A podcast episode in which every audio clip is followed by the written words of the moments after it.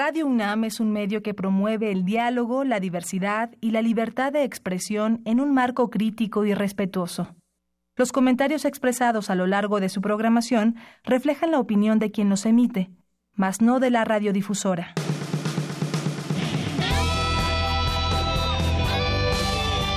Prisma RU. Relatamos al mundo.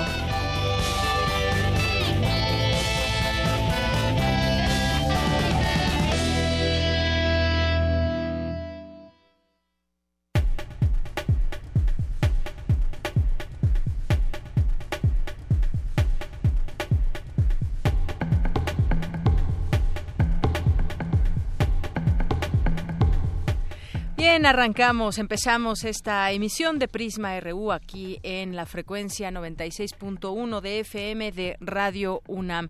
Bienvenidos sean todos ustedes, es la una con cinco minutos.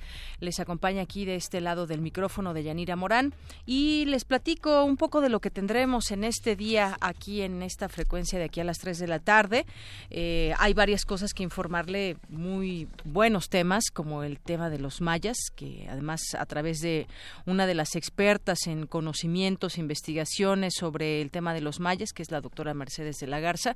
En un momento más le, vamos a platicar sobre lo que, sobre la conferencia que dio a conocer el día de hoy, datos y bueno, pues mucho eh, muchos estudios que ha tenido ella a lo largo de todo este tiempo como académica y además muy reconocida le platicaremos más tarde. Eh, vamos a platicar, ya está por aquí también, en unos momentos más estará con nosotros en cabina, a Yuridia Fanjul, ella es curadora del Festival Impulso. Hay una convocatoria a la cual los queremos invitar. Quédense con nosotros para descubrir de qué se trata. También vamos a platicar en la sección de diversa versión que nos prepara todos los jueves nuestra compañera Ruth Salazar. Hay que motivar el tránsito hacia la igualdad, por ello es indispensable involucrar a los hombres y que se conviertan en acciones y es la propuesta de la Agenda Suma por la Igualdad, el tema de hoy en esta sección de diversa versión. También en este espacio, en, la sección de cultura, Tamara Quiroz entrevista a Qué payasos, nuevas canciones y trayectoria dedicada a los niños. Ya el próximo lunes es 30 de abril y muchos estarán festejando. Bien, también vamos a platicar más adelante con el doctor Víctor Julián Valdés, él es investigador del Instituto de Fisiología Celular de la UNAM, sobre el estudio del epigenoma Vamos a descubrir qué es y cómo están ligadas estas investigaciones a conocer más sobre el cáncer.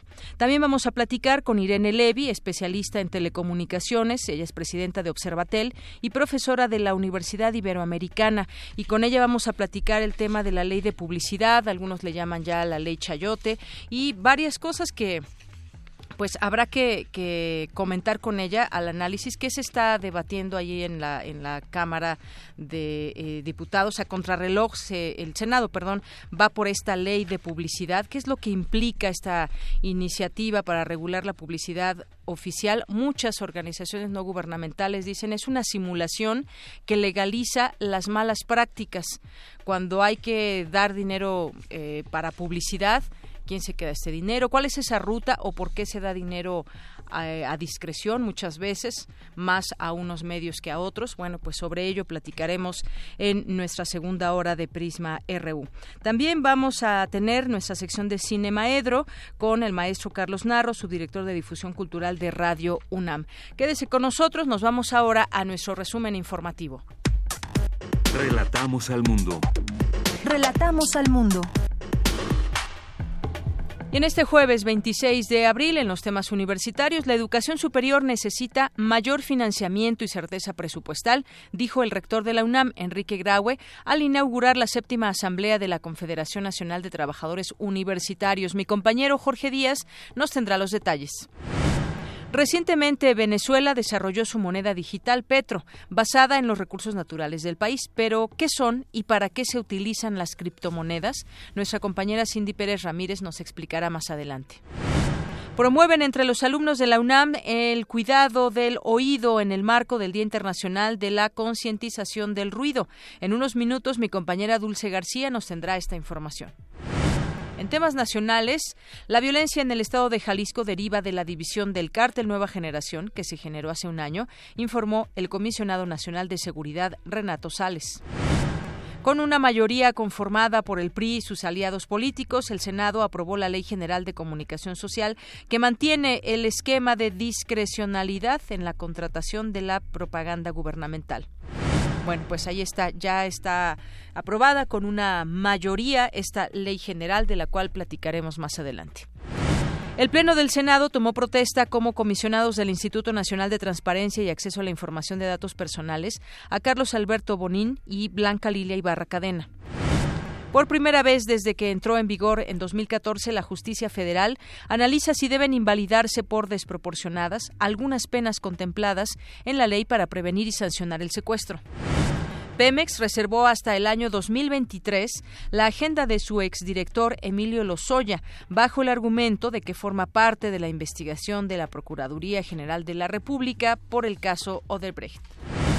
La Suprema Corte de Justicia resolvió un amparo directo en revisión en el cual se estableció que, de acuerdo al interés superior del menor, cuando uno de los padres sistemáticamente impida que sus hijos convivan con alguno de los progenitores, se justifica modificar la guarda y custodia para que se logre esa convivencia. El candidato presidencial del PRI, José Antonio Mid, rechazó pronunciarse sobre el cobro del IVA en la frontera como parte de su propuesta fiscal. Y por su parte, el aspirante panista Ricardo Anaya sostuvo que no hay recursos ilícitos en su campaña, como lo señaló el día de ayer un diario de nombre español el español. Y el peligro para México no soy yo, sino el PRI y el PAN, aseguró Andrés Manuel López Obrador, candidato de Morena. En temas de economía, las inconsistencias detectadas en la información de las declaraciones prellenadas se generaron por errores en las facturas por parte de los emisores y no por fallas en el sistema del SAT, afirmó la autoridad fiscal. En marzo de este año, el desempleo se ubicó en 3.2% de la población económicamente activa, cifra menor al 3.5% reportado en el mismo mes de 2017, de acuerdo con cifras del INEGI. En temas internacionales, eh, en América Latina se ha cometido 2.5 millones de, homicidios desde que comenzó el siglo. Además, se enfrenta a una grave crisis de seguridad pública, advirtió un informe del Instituto Igarapé de Brasil. El fiscal general de Estados Unidos, Jeff Sessions, anunció que no suspenderá un programa que proporciona asesoría legal a migrantes indocumentados, rectificando así una decisión de principios de mes para terminarlo. Hoy en la UNAM, ¿qué hacer y a dónde ir? No te puedes perder la presentación del libro La erosión del espacio público en la ciudad neoliberal, con la presentación de la doctora Patricia Ramírez Curi, quien ha desarrollado sus estudios e investigaciones en el campo del urbanismo. Asiste hoy a las 5 de la tarde a la Casa de las Humanidades, ubicada en Presidente Carranza 162, Coyoacán. La entrada es libre. Como parte de la edición número 64 de la Muestra Internacional de Cine, se proyectará la cinta El Ciudadano Ilustre, de los directores Gastón Duprat y Mariano Con. Esta comedia dramática argentina del 2016 está protagonizada por Oscar Martínez, quien recibió la Copa Volpi al mejor actor en ese mismo año. Las funciones serán hoy a las 12, 16.30 y 19 horas en el Cinematógrafo del Chopo y la Sala Julio Bracho. La entrada general es de 40 pesos, con descuentos a estudiantes. La Facultad de Ciencias Políticas y Sociales te invita a la conferencia magistral El Marx del Segundo Siglo, impartida por el historiador Enrique Dussel, quien ha desarrollado sus estudios en el campo de la ética, la filosofía política y latinoamericana, además de ser uno de los fundadores de la teología de la liberación. La cita es hoy, en punto de las 5 de la tarde, en el auditorio Pablo González Casanova de esta facultad, en Ciudad Universitaria.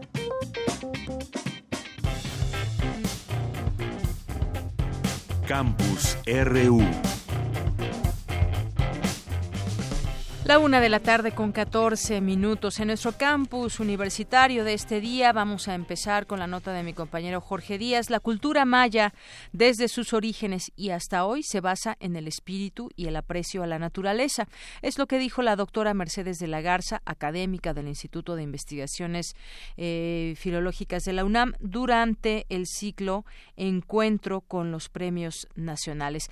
Cuéntanos, Jorge, muy buenas tardes. Deyanira, buenas tardes. Las estructuras arquitectónicas, esculturas de piedra, piezas talladas en madera, modelado de estuco, pinturas, murales, escritura y los libros, así como la cerámica y la piedra, las piedras preciosas, explican el arte de los mayas, dijo la doctora Mercedes de la Garza, investigadora del Instituto de Investigaciones Filológicas de la UNAM, durante el encuentro con premios nacionales en el Palacio de Bellas Artes. La doctora de la Garza dijo durante el ciclo de conferencias magistrales encuentros con los premios nacionales organizado por la Secretaría de Cultura, que la cultura maya se vio influenciada por la olmeca, tolteca y teotihuacana en la época precolombina. Conoció una prolongada fase posclásica que terminó en el siglo XVI cuando los trastornos asociados a la conquista española destruyeron la cultura cortesana maya y pusieron fin a su tradición artística. A pesar de ello, el arte maya persiste en nuestros tiempos con algunos cambios, pero con la misma esencia, y como lo explica la académica universitaria, se debe a que el arte maya siempre estuvo y está basada en la naturaleza. Ellos siempre tuvieron un vínculo muy profundo con el mundo, con la naturaleza, con los animales, las plantas. Eh, ellos pensaban que todos los seres de la naturaleza, hasta las piedras, tenían un espíritu parecido al del ser humano. O sea, un árbol tenía un espíritu, un jaguar tenía un espíritu. Había una parte eh, física, tangible, y otra parte invisible e intangible, que era el espíritu, el pensamiento, eh, las ideas. Y el vínculo del, del maya con la naturaleza fue y es hasta hoy muy, muy profundo. Ellos se sintieron hermanados con los, con los animales, con las plantas, nunca se pensaron como eh, aquel ser que puede disponer de la naturaleza a su antojo. Mercedes de la Garza, Premio Nacional de Artes y Literatura 2017, doctora honoris causa de la Universidad Nacional Autónoma de México, aseguró que otro de los grandes factores que determinan la cultura maya, además de la astronomía y las matemáticas, es el de las plantas medicinales, las que servían como alimento incluso las alucinógenas. Sino las plantas sagradas en general, o sea que tuvieron una significación religiosa y tuvieron y tienen hasta hoy una significación religiosa. Otras son, por ejemplo, la ceiba, que es el gran árbol que para los mayas es el eje del mundo. Eh, el maíz, por supuesto, es una planta sagrada. Deyanira, buenas tardes y esa es la información que nosotros tenemos por el momento. Muchas gracias, Jorge Díaz. Vamos ahora con mi compañera Cindy Pérez Ramírez. Recientemente escuchamos del caso de Venezuela y Petro como la moneda del mercado digital basada en los recursos naturales del país. Pero, ¿qué son? ¿Para qué se utilizan las, las criptomonedas? Hemos escuchado ahora hablar mucho de ellas, pero ¿qué significan? ¿Cómo podemos utilizarlas? ¿Y qué tan factibles son? ¿Qué tan viables en el uso quizás cotidiano. Nuestra compañera Cindy Pérez Ramírez nos tiene más información. ¿Qué tal, Deyanira? Muy buenas tardes. Para analizar y explicar su valor en el mercado, se llevó a cabo en la Facultad de Ingeniería de la UNAM la conferencia Criptomonedas, el nuevo dinero digital, en la que Cuauhtémoc Vélez Martínez, académico del sistema de cómputo de esa entidad universitaria, detalló que el concepto de criptomonedas surgió a finales de los 80 y que éstas permiten realizar transacciones comerciales a nivel internacional. Pero también existen ciertas regulaciones. De hecho, aquí en México se acaba de aprobar la ley FinTech o FinTech este, hace un mes más o menos y eh, justamente esa ley lo que está haciendo es tratar de, regular las operaciones de las criptomonedas. Las operaciones se realizan en línea, efectivamente se pueden realizar ciertas operaciones de tipo anónimo, pero cuando ya se trata de entrar en un mercado netamente formal, este, pues el anonimato no es del todo, del todo cierto. Sí se necesita tener una cuenta bancaria, sí se necesita eh, proporcionar datos eh, para que incluso uno sea fiscalizado ¿no? al momento realizar algún tipo de operación con este tipo de moneda.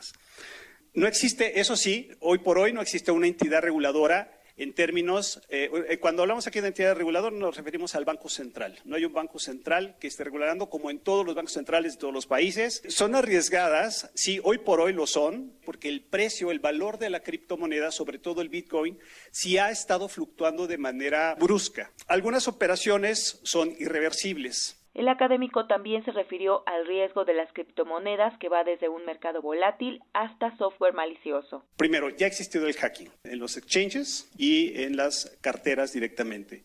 Hay varios casos, por ejemplo, en el 2018, justamente en, en enero, una bolsa de valores de Japón perdió 350 millones de dólares en criptomonedas porque hubo un ciberataque.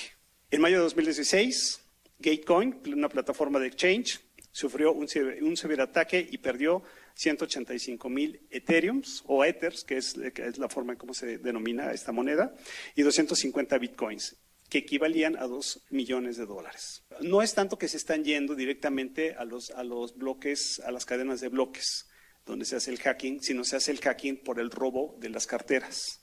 Ningún programa de cómputo es infalible, tenemos que tomar en cuenta eso. Ningún programa de cómputo. O sea, cuando se habla de seguridad informática, es erróneo pensar que algo sea 100% seguro.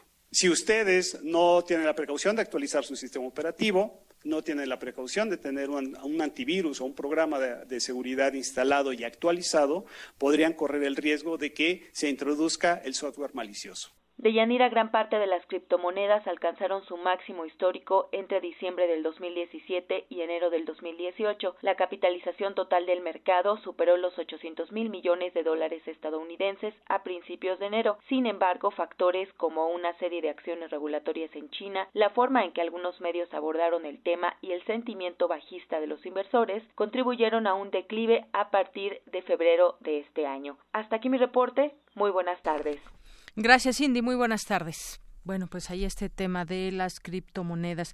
Promueven entre los alumnos de la UNAM el cuidado del oído, esto en el marco del Día Internacional de la Concientización del Ruido. Cuéntanos, Dulce, buenas tardes. Deyanira, muy buenas tardes a ti y al auditorio de Prisma RU. Celebrado por primera vez el 24 de abril de 1996 con el fin de alertar a los ciudadanos a cuidar sus oídos, el Día Internacional de la Concientización del Ruido se sigue conmemorando aunque no se sepa mucho sobre él. Lo primero que debemos conocer es la diferencia entre el ruido y el sonido, tal como lo explica el doctor Mario René Romero González del Hospital Central Norte de Petróleos Mexicanos. Cuando hablamos de sonido estamos hablando de una armonía entre la cresta y el valle, las dos ondas que integran la longitud de onda.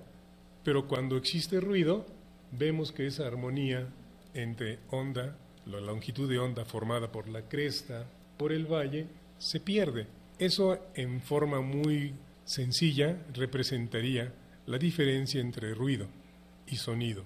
Entonces, esto es determinante, sobre todo a la intensidad en que éste se produzca. Al impartir la conferencia Cuida tus oídos en el Museo de Ciencias Universum, Romero González señaló que es debido a los malos hábitos que va adquiriendo la población, como el hablar gritando, el estar continuamente en un ambiente con múltiples sonidos a diferentes tonalidades o el escuchar música con un volumen elevado, es lo que hoy ha provocado el crecimiento del número de personas con lesiones en los oídos. Estamos viendo hoy en día una importante relación de daño en jóvenes como si estuvieran trabajando en una empresa donde hay ruido. ¿Por qué? Por el uso indiscriminado de audífonos. Antes decíamos, bueno, es que el ruido de la Ciudad de México.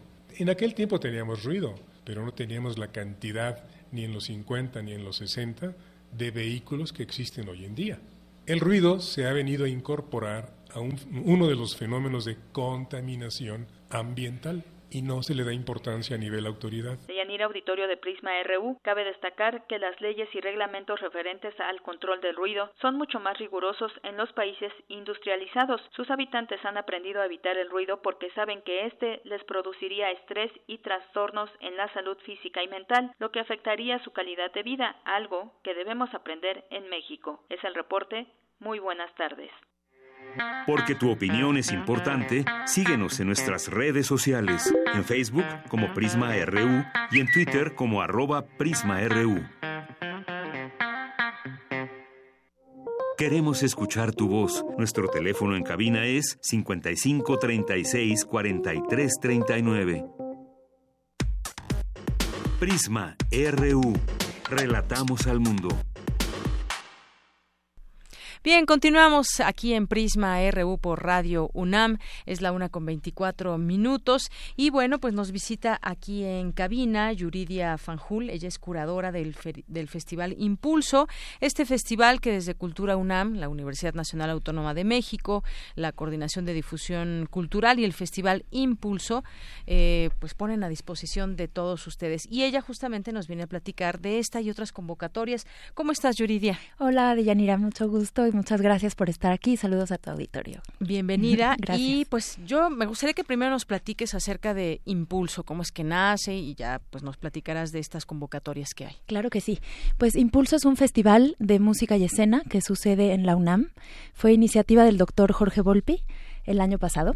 Así es que este año va a ser nuestra segunda edición. Sucede en el Centro Cultural Universitario en la Ciudad de México y em, son muchos espectáculos de música y escena, sobre todo de ópera, en varios teatros del Centro Cultural. Eh, las fechas de este año son 25 de agosto al 9 de septiembre. Muy bien. Y este festival, como dices bien, es la segunda edición. Bueno, afortunadamente les fue muy bien en, la primera. Ahora se tiene la segunda y ojalá que, sigan muchos más. Platícanos de esta convocatoria que también están promoviendo desde Impulso. Creo que, eh, pues para todo el auditorio que nos esté escuchando, será interesante conocer y quizás algunos de ellos pues se animen a participar en esta convocatoria. ¿De qué se trata? Pues en realidad tenemos varias convocatorias en el festival. Estamos muy entusiasmados porque este año estamos creciendo un poco más con respecto al año pasado. Así es que es una llamada eh, grande a todos los artistas y creadores de la escena y de la música para la escena para que se acerquen al festival. La primera convocatoria que tenemos es para cantantes de ópera profesionales que quieran audicionar. Estamos montando varios espectáculos. Este festival eh, tiene programadas varias obras eh, de montajes originales. Así es que todas las obras las programamos dentro del festival y hacemos los elencos. Así es que están invitados a participar como cantantes solistas. Son montajes de ópera profesionales con orquesta, así es que sí, sí se requiere ser cantante profesional. Esta audición va a suceder el próximo 2 de mayo, así es que es el miércoles que entra, y esa convocatoria se cierra mañana. Así es que cualquier cantante de ópera que quisiera participar nos tiene que mandar un correo a la dirección contacto.impulso.unam arroba gmail.com. Muy bien. Y los podemos registrar inmediatamente. Ahí está, para que se puedan registrar. Y bueno, pues son una serie también de pasos. Hay algunos requisitos. ¿Cuál es la mecánica de esta muestra? Exacto, esa es la segunda convocatoria que tenemos. Es para compañías emergentes. Es para artistas que tengan menos de 40 años y que quieran mostrar una obra original que tenga música en vivo y que sea eh, en trabajo en proceso una obra nueva y que solo presenten 15 minutos de su obra durante el festival. Tenemos una fecha que va a ser de hecho el 6 de septiembre. Así es que estamos invitando a las compañías que quieran participar en esa función a concursar, ya que va a haber un jurado ese día. Y de las seis compañías preseleccionadas, ese jurado va a escoger a una que, digamos, sea la, la obra que tenga mayor calidad artística y dramática para que el año siguiente se presenten como parte del Festival Impulso en, formato extendido de 60 minutos.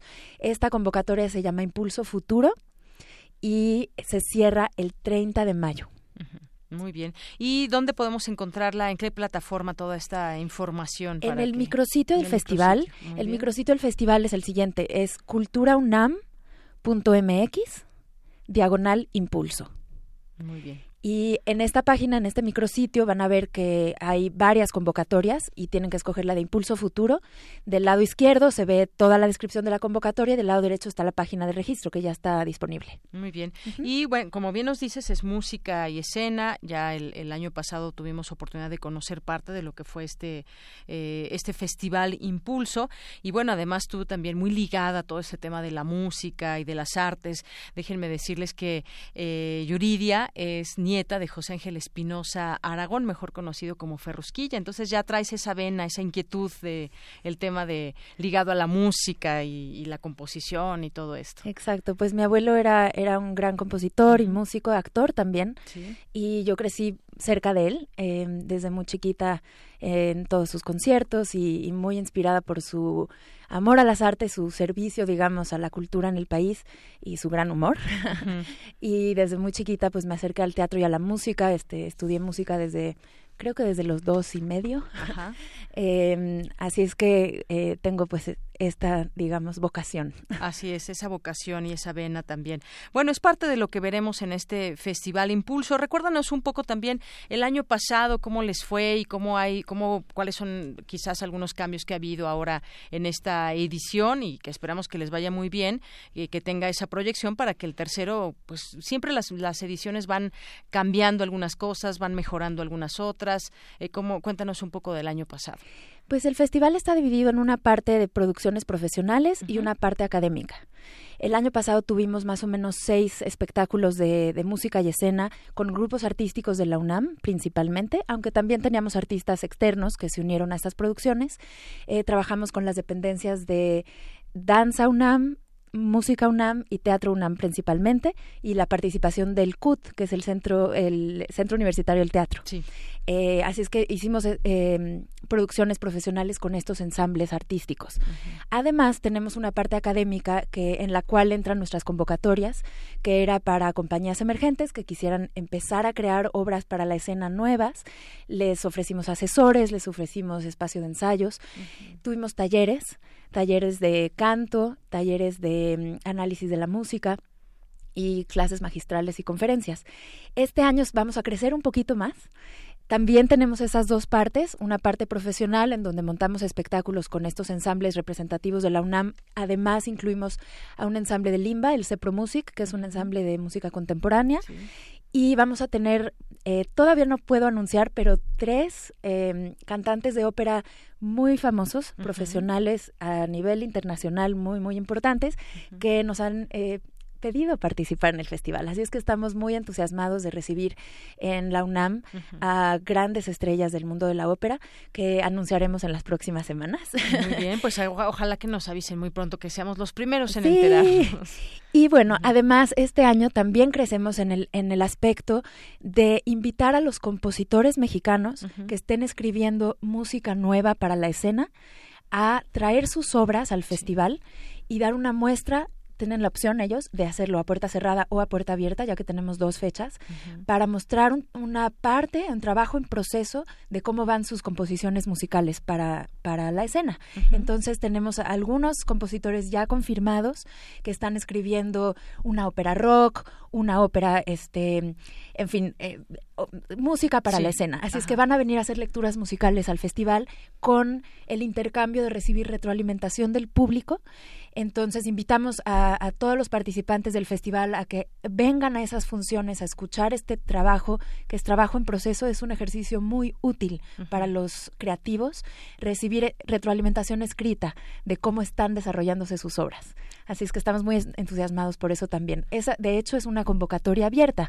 Los compositores a nivel nacional que quieran participar nos pueden también enviar su registro antes del 30 de mayo. Eh, otra vez al micrositio de Impulso, que es culturaunam.mx, diagonal Impulso. y esta convocatoria se llama Impulso emerge.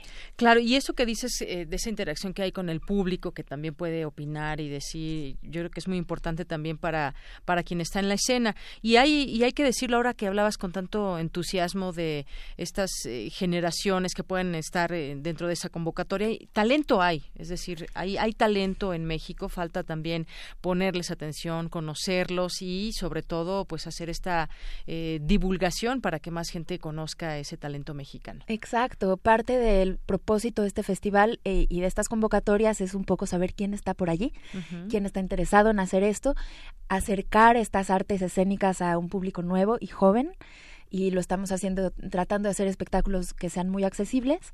Así es que eh, es muy especial el ambiente que se forma durante un festival porque hay tantos artistas conviviendo que hay mucho networking, ¿no? Se conocen, se, se inspiran, hay ideas y bueno, de ahí salen muchas más cosas y creo que el, nombre del festival lo dice por sí mismo. Claro. ¿Y cuáles son las fechas en las que se va a llevar a cabo este festival? Se va, este año eh, vamos a empezar el 25 de agosto y vamos a terminar el 9 de septiembre. Son tres fines de semana donde hay muchos espectáculos durante el fin de semana y además en la semana tenemos, además de espectáculos, talleres, conferencias y clases magistrales. Muy bien, y todo esto se va a desarrollar ahí en el Centro Cultural Universitario. Sí, y en Casa del Lago. Y en Casa del Lago, estas dos sedes. Exacto, sí. De hecho, hay una compañía que de, de teatro, eh, teatro de la calle, que ganó nuestro concurso el año pasado, se llaman La Quinta Teatro. Ellos em, propusieron un espectáculo, como te mencionaba, de 15 minutos, el, el, jurado lo seleccionó, hemos trabajado con ellos este año y van a presentarse durante el festival con seis funciones en Casa del Lago en la explanada de la Espiga, que es en el Centro Cultural Universitario, y en Rectoría también, para dar a conocer su obra, la obra nueva que desarrollaron este año en coproducción con nosotros. Pues muy bien, eh, esto todavía falta, es hasta el 25 de agosto, pero nos interesaba también que nos platicara sobre las convocatorias que están abiertas, una de ellas cierra ya mañana y otras están ahí abiertas que pueden consultar las personas interesadas. Hay una preparación, obviamente, también con toda la gente que participa y pues bueno, ahí anotamos la fecha y en cuanto tengas los cantantes que van a engalanar también este evento de impulso, este festival, pues ya nos avisarás. Sí, con mucho gusto regresamos a, contarles y presentarles el programa de este año y bueno, invitarlos nuevamente. Eh, este festival promueve la creación colectiva de músicos y creadores de la escena y promueve el trabajo en proceso, el aprender a, desarrollar obra nueva en conjunto y de manera progresiva. Claro, y que requiere también mucha, pues mucho tiempo, mucho de estudio, mucha concentración para que se pueda finalmente mostrar ese ese producto que viene, pues muchas veces de estudio de mucho de muchos años. La música es, eh, nunca acabamos de descubrirla en su totalidad. Sí, es un proceso largo, son muchos años de estudio y bueno, eh, la música de concierto es es un género y la música de, eh, clásica para la escena es otro. Así que es un gran reto poder hacer este puente entre, entre la interdisciplina. Y bueno, nosotros eh, estamos apoyando mucho la ópera, la ópera contemporánea, y esta, esta, este arte, digamos, es el intento del arte total, tiene todas las artes. Así que es muy emocionante cuando se logra, cuando se, se lleva a cabo un montaje de ópera y incluso de ópera nueva. Es muy emocionante, es muy difícil, involucra un montón de gente. Así es. Este año, de hecho, creo que vamos a, a, tener participando en el festival cerca de 500 artistas. Muy bien, pues es muchísimo, 500 artistas cuatro orquestas. Eh, quizás les puedo mencionar, ¿es así? Sí, claro, por eh, las orquestas que van a participar en el festival son la OFUNAM, la Orquesta Filarmónica de la UNAM, la OJUEM, que es la Orquesta Juvenil Eduardo Mata, también de la UNAM, la AMA UNAM, que es la Academia de Música Antigua, que lleva un año nada más de formación, y la Orquesta Sinfónica de Minería.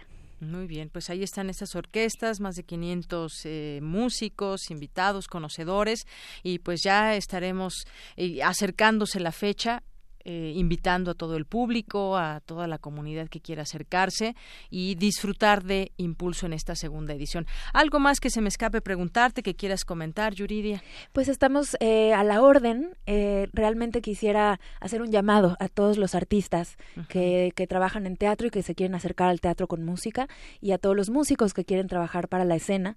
Acérquense a nosotros, estamos muy disponibles, somos un equipo grande de curaduría y nuestro correo para que nos puedan escribir escribir es contacto.impulso.unam.gmail.com y interactuarán conmigo, Yuriria Fanjul, y con Valeria Palomino, que somos las curadoras principales del festival. Muy bien, pues mucho gusto que hayas estado aquí con nosotros y que nos invites a conocer más de estas artes en conjunto. Y pues nos debes entonces quienes van a participar más adelante, estos cantantes que van a engalanar el festival. Y pues aquí ya sabes los micrófonos abiertos para lo que quieras informarnos y pues eh, siguientes invitaciones que haremos más cercana a la fecha al Festival Impulso. Muchas gracias. Muchas gracias a ti, Deyanira. Qué gusto. Gracias, Yuriria Fanjul, curadora del Festival Impulso. Relatamos al mundo. Relatamos al mundo. Tu opinión es muy importante. Escríbenos al correo electrónico prisma.radiounam@gmail.com. Queremos escuchar tu voz. Nuestro teléfono en cabina es 55 36 43 39. Continuamos una de la tarde con 38 minutos. Hoy es jueves de diversa versión. Hay que motivar el tránsito hacia la igualdad. Por ello es indispensable involucrar a los hombres y que se conviertan en acciones. Y es la propuesta de la agenda Suma por la Igualdad, el tema de hoy en diversa versión con Ruth Salazar. Adelante. Diversa versión. Transitando al horizonte de la igualdad.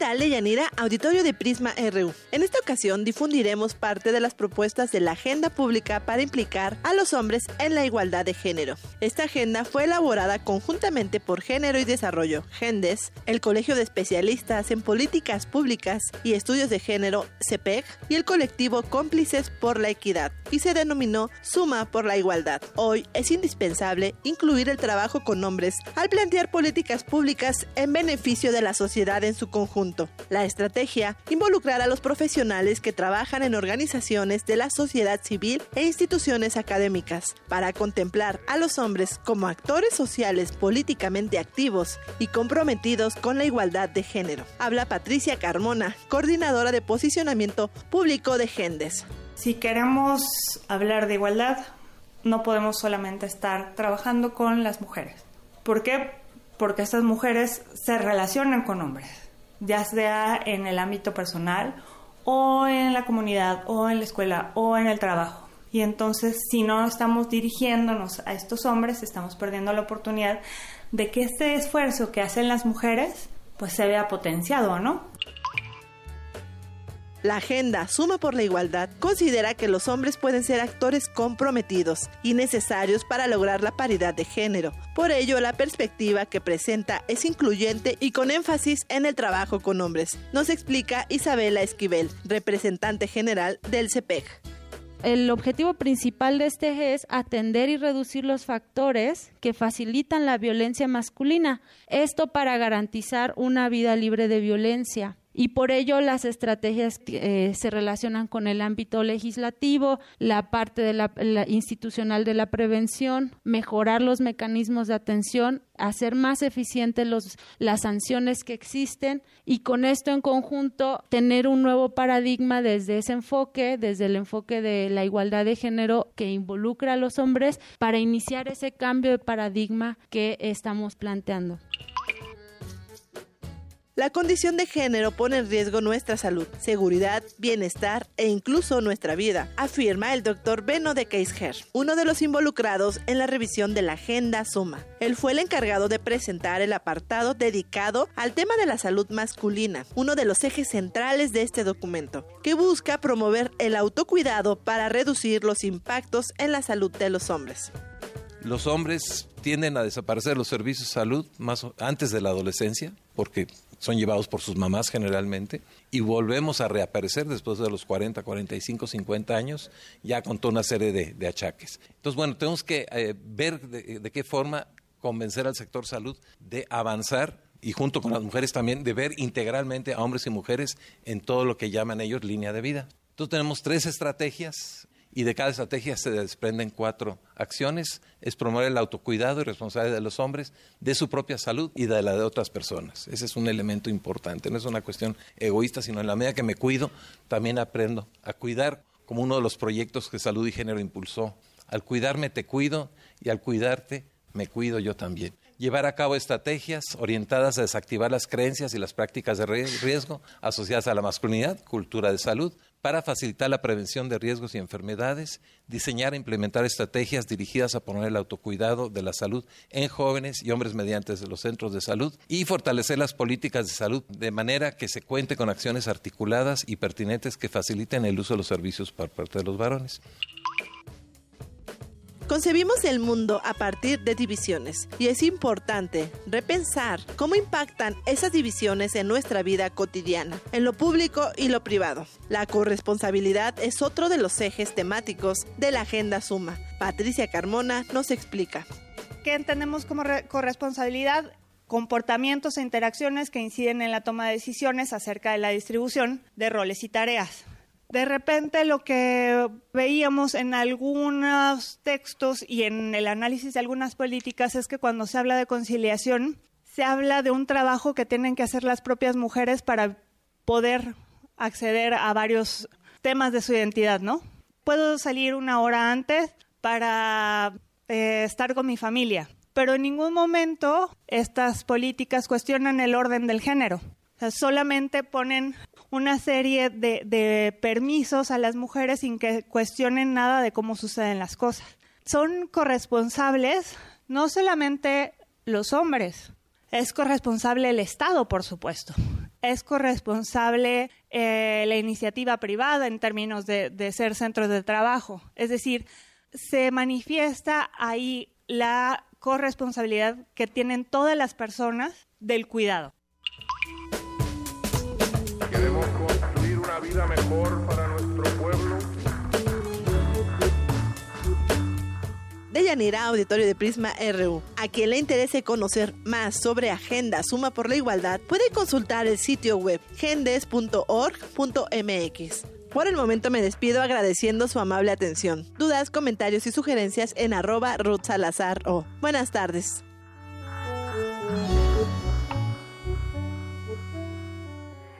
Porque tu opinión es importante, síguenos en nuestras redes sociales, en Facebook como Prisma RU y en Twitter como arroba PrismaRU. Queremos escuchar tu voz. Nuestro teléfono en cabina es 55 36 43 39. Bien, pues continuamos. Eh, gracias, Ruth Salazar, por diversa versión. Una con 45 minutos y los candidatos siguen hablando de alguna manera de sus propuestas, siguen en sus giras por algunos sitios del país. Y bueno, pues entre estas cosas, y yo creo que a raíz también de lo del debate, se discute mucho este tema de seguridad, o por lo menos también muchas eh, informaciones giran en torno a este tema y los candidatos también siguen hablando de ello. Por ejemplo, dice el crimen se le enfrenta con la ley, no con amnistías, dice el candidato José Antonio Mid. Admitió que la política de seguridad no ha funcionado y que combatirá la violencia con prevención, disuasión y penas severas. Bueno, pues es importante, eh, pues sí, que reconozcan que no han funcionado estrategias que hasta hoy hemos tenido. Y bueno, en este sentido, también leo hoy eh, interesante una entrevista en la jornada donde habla de la amnistía de AMLO y dice que sola, de que solamente funcionaría si se regulan las drogas. Un tema al cual también ha sido espinoso para los candidatos hablar.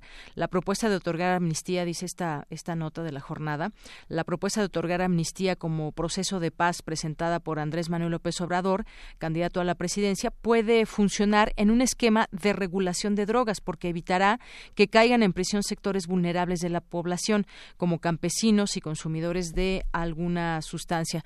Muchas veces el tema ligado al narcotráfico, las personas que están en las cárceles, pues son personas que fueron utilizadas y que, bueno, evidentemente tienen un grado de responsabilidad, pero son los eslabones más débiles de, la cadena. Eh, bueno, esta es la visión de Santiago Roel, experto en prevención social de la Delincuencia y director del proyecto social ciudadano Semáforo Delictivo. Asegura que para reducir los daños que ha provocado la llamada guerra contra el narcotráfico es necesaria la regulación y no una política prohibicionista de drogas. Este tema, del cual les comento, hay esa percepción, no, no se ha querido enfrentar como tal por parte de los, de los candidatos, hablar o no de este tema, están a favor o no de la regulación de las drogas. Y bueno, dice que en 10 años con la guerra contra el narcotráfico del entonces presidente Felipe Calderón, eh, hubo muchos, se incrementaron el número de homicidios dolosos, ejecuciones relacionadas directamente con el crimen organizado. Eh, Santiago Roel mencionó que entre sus propuestas para el proceso de paz es necesario, primero, que se acepte el problema y dar paso a un cambio con un enfoque científico, pragmático, preventivo e innovador que el Estado tome control del mercado de las drogas y así quitarles el poder económico a los grupos criminales. Claro que eso pues es todo un, proceso. Hay algunas preguntas específicas que, le hacen en esta entrevista. ¿Qué propuesta ha visto de los candidatos a la presidencia para mitigar la violencia? Y bueno, pues ahí da su opinión al respecto de los distintos eh, candidatos. Dice, López Obrador maneja dos cosas, la pobreza y la amnistía. La pobreza por sí misma no causa violencia. Eh, si López Obrador habla de amnistía, es un esquema de en un esquema de regulación de drogas, va a sacar al campesino de prisión. Está bien, todo lo que sea delito contra la salud va para afuera y el consumidor que traía un poco más de lo permitido lo metieron como si fuera narcotraficante. Dice Margarita Zavala quiere ser una mujer independiente, pero propone exactamente lo mismo que Felipe Calderón, hacerle la guerra a un mercado. En el tema de las drogas, el Bronco dice que está en contra de regular la marihuana, porque luego se regulan otras drogas. José Antonio Emid dice que si regulamos las drogas tendría un beneficio marginal y le podrán explicar que 75% no es marginal. Y bueno, otra de Ricardo Anaya dice propone inteligencia y fuerza ante el crimen organizado, tiene confusión entre el tipo de delitos, hay que separarlos, ha evadido el tema, le parece. Le preguntan por aquí si políticamente no les conviene tratar el tema, dice no lo entienden, no les da miedo hablar de regulación. ¿Regulación de qué tipo de drogas? De todas, dice Santiago Roel, ninguna debe estar en manos de las mafias, pero se puede empezar por donde hay más consumo y mercado, la marihuana. Le preguntan por la amapola, dice también el cultivo de la amapola es muy interesante, es una propuesta de México Unido contra la Delincuencia en toda la costa del Pacífico, Durango, Chihuahua. Hay campesinos que se dedican al cultivo y en lugar de hacer morfina para los enfermos, está haciendo heroína para los estadounidenses. Así que, pues esto es parte de lo que parte solamente de esa entrevista interesante, si quieren leerla, está publicada en la jornada, para entender también cuál es una propuesta de alguien que conoce de estos temas y qué es lo que plantea, cómo se puede hacer esta regulación para que pues eh, tengamos menos problemas de los que tenemos actualmente con respecto al tema de las drogas, que es toda una organización criminal o muchas organizaciones criminales que operan en todo el país. Relatamos al mundo. Relatamos al mundo. Queremos escuchar tu voz. Nuestro teléfono en cabina es 55 36 43 39. Porque tu opinión es importante, síguenos en nuestras redes sociales, en Facebook como Prisma RU y en Twitter como arroba PrismaRU.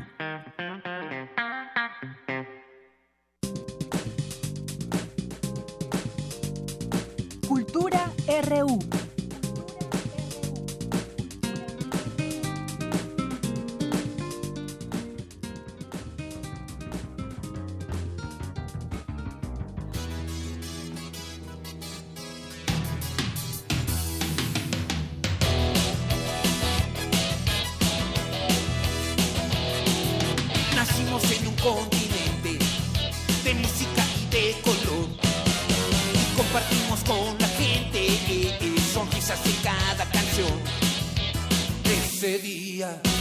gente gritó.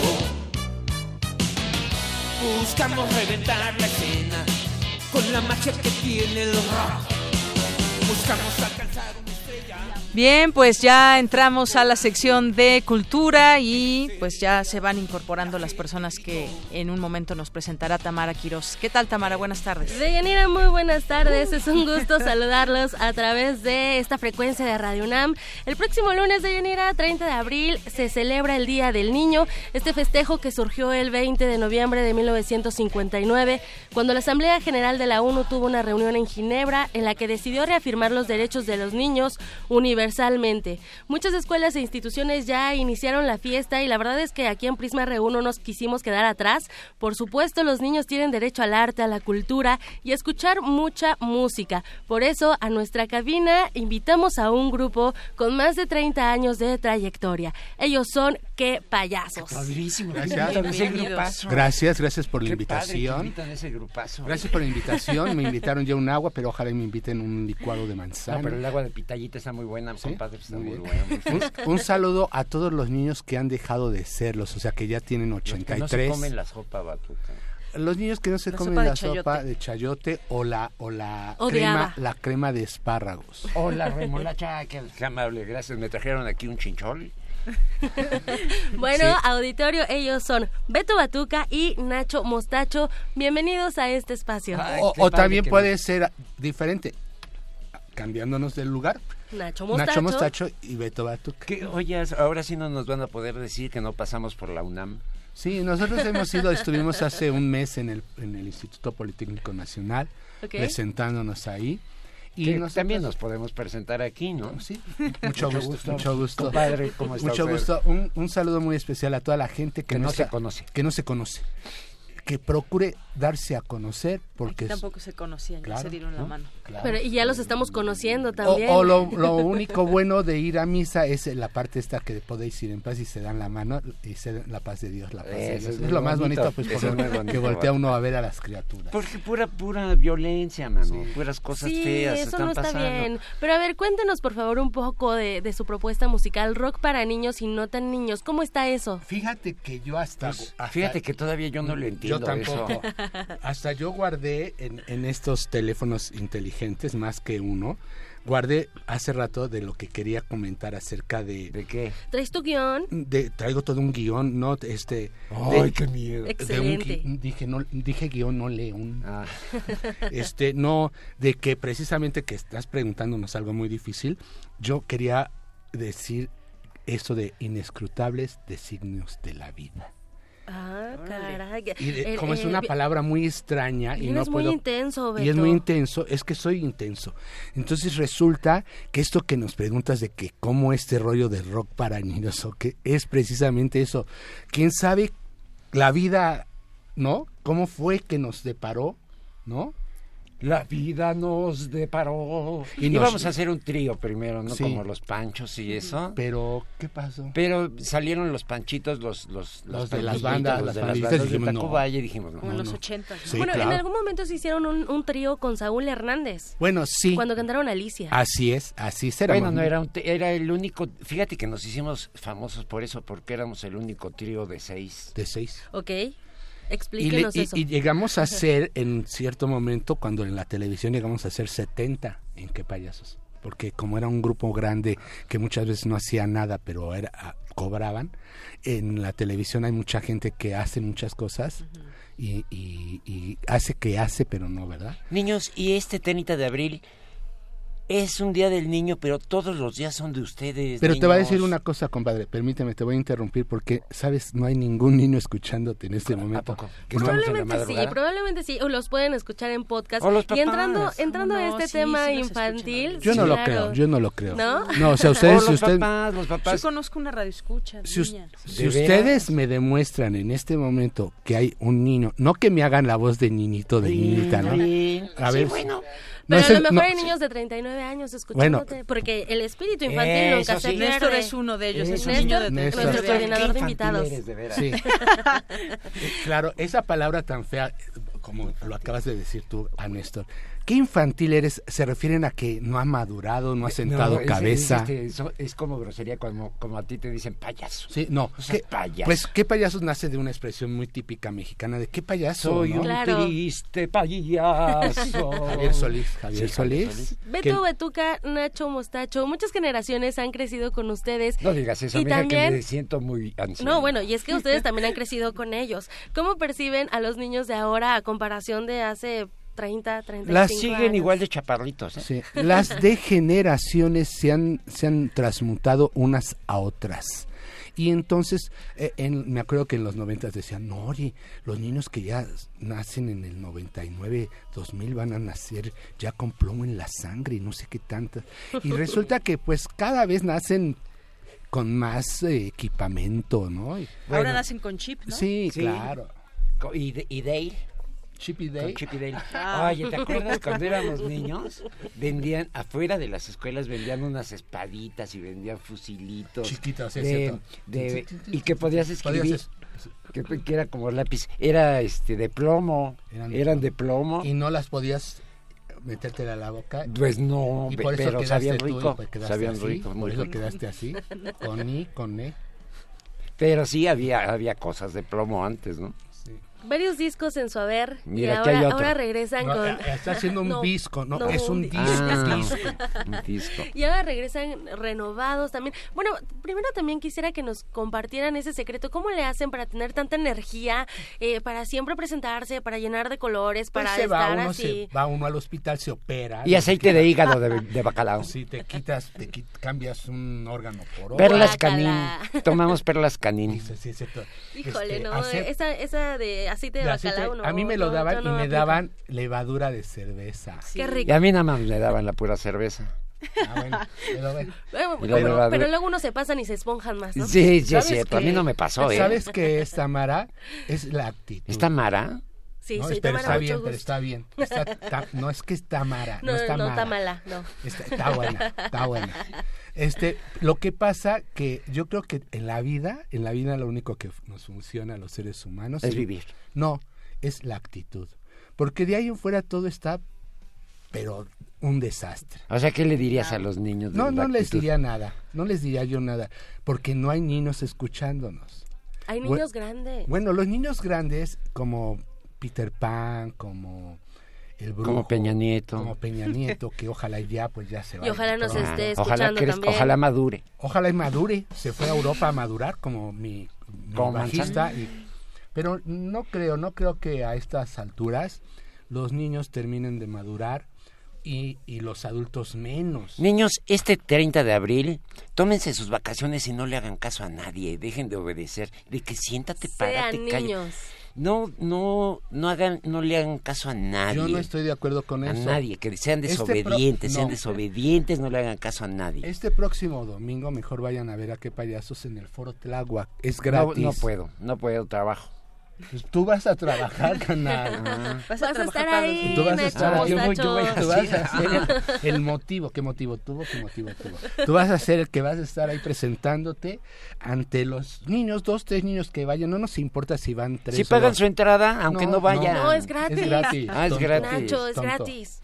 Oye, te voy a decir una cosa. Dime. No nos importa si van mil o dos niños o tres. Nosotros tocamos para tres mil o para dos Y niños. que vayan nada más tus parientes, Sí, las, más. las butacas. Las butacas. Muy bien, entonces se van a presentar el domingo. Repetimos, por en favor, el el foro lugar. de, en el faro de Tláhuac. Bueno, Tamara es bien, bien No, porque, ¿eh? porque ella es conductora. Es que yo quiero ir a conductora, verlos está- y está en escucharlos todo, en vivo. Está en todo. Es conductora asignada, de- resignada, Resignada en, este, en este programa. Muy bien, pues entonces ahí está la invitación Creo a que ya nuestro, nos están nuestro corriendo, auditorio. Ya Esto es tenemos a las que tres, irnos. esto es a las A las tres. 3 de Sí, la tarde, ya la nos entrada están- es ya se van. libre. Ya nos vamos. Ya, ya se van. Bueno, pues Ustedes ni y yo modo, nos vamos a ir afuera aquí. de la cabina. Van a ver qué bueno se va a poner el programa, amigos. Les podemos dar la- Claro, las, las redes en Facebook, es arroba que payasos oficial, igual de, de Beto Batuca o de Nacho Mostacho. ¿Y tú Y en te Twitter Yo me es- llamo de Yanira. De Yanira. que, de, que de Yanira nos pregunte algo. eh, pregúntanos algo. Pregúntanos algo de pregunto. Yanira. Algo, Bueno, algo ¿qué, padre. qué- qué canciones van a cantar el próximo Bueno, vamos a Ah, domingo? vamos a cantar una de... canciones Porque de hay Infante. nuevo disco, Sí, dijeron, ¿no? Estamos Sí, ¿no? haciéndolo y les trajimos dos canciones. Y, y, y, y hay una cosa, estamos, vamos a cantar canciones de ayer, hoy y siempre. Como el oye fonógrafo. El fonógrafo, música ligada a su recuerdo. ¿Y cómo sería de Prisma Reu? A ver, De- el- de- invéntense uno. ¿Está A ver, Nacho, sí, ahorita Ah, en vivo, completamente. Prisma Prisma. Prisma Re. No. Prisma Reu, la mejor radiodifusora. De la Radio UNAM. Y de la Muchísimas gracias. nación. Beto Batuca, Nacho Mostacho, muchísimas gracias por visitarnos. Qué payasos, ¿eh? Oye, a ver si nos vuelven a invitar, pero con más tiempo. ¿Qué es esto? Sí, eso que se quisiera. una ¿Verdad, Deyanica? o Y que así. eso, y nos comemos un pastel y nos invitan a algo. Ya, ya, se, ya nos vamos. Ya nos bueno, vamos. adiós, hay que niños. mandar el corte. Deyanira, la me despido. Muy buena tarde. Gracias, Adiós, Tamara. qué padre que nos invitaron. Vamos a un corte y regresamos. ojos bien cerrados, también cuando está apagado y ya cambia el sentido oscuro de la oscuridad. Sin ella, sin ella, no podría leer, ni mirar, ni pintar, ni saber lo que es el cielo. Sin ella, sin ella. Prisma RU. Relatamos al mundo.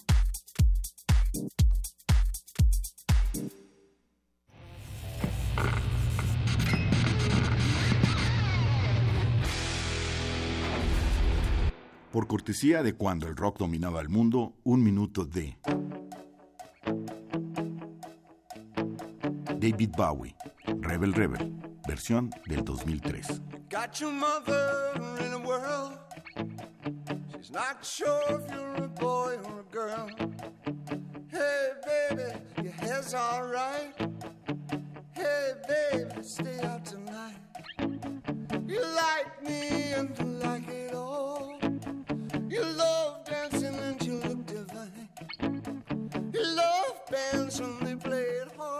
Escúchanos todos los viernes a las 18.45 horas por esta frecuencia, 96.1. Radio UNAM, Experiencia Sonora.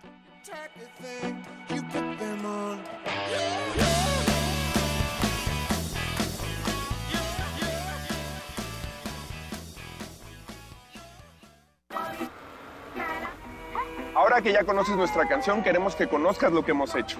En Movimiento Ciudadano fuimos los únicos en renunciar al 100% al presupuesto de los partidos políticos y destinarlo a la reconstrucción de la ciudad. Porque el dinero de la gente merece destinarse a sus necesidades y no a mantener a los partidos políticos. Únete a este movimiento, el futuro está en tus manos.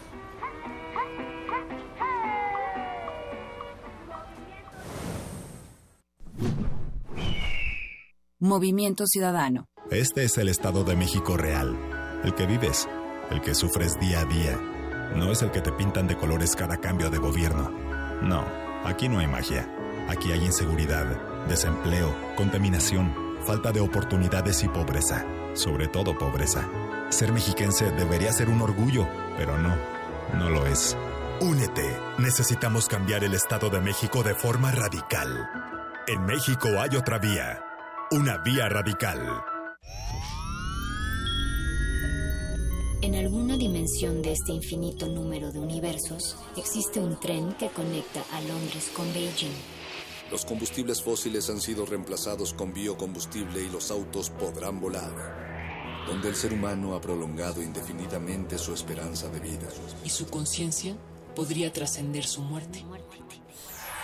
Ese universo podría ser nuestro universo. Resistor. Esto es una señal.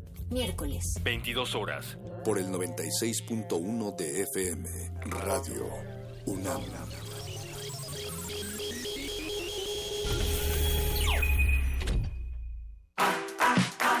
Anaya,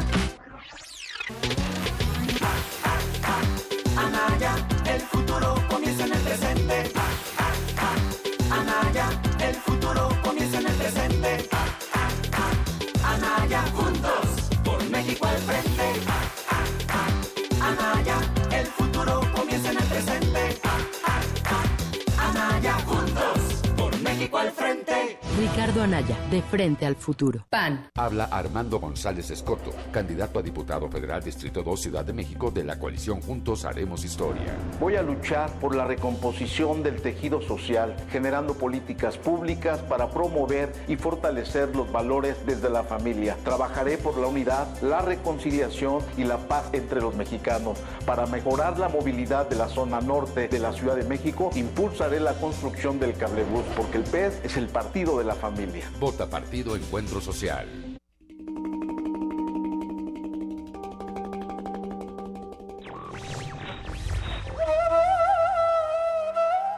La libertad es, en la filosofía, la razón, en el arte, la inspiración, en la política, el derecho. Víctor Hugo.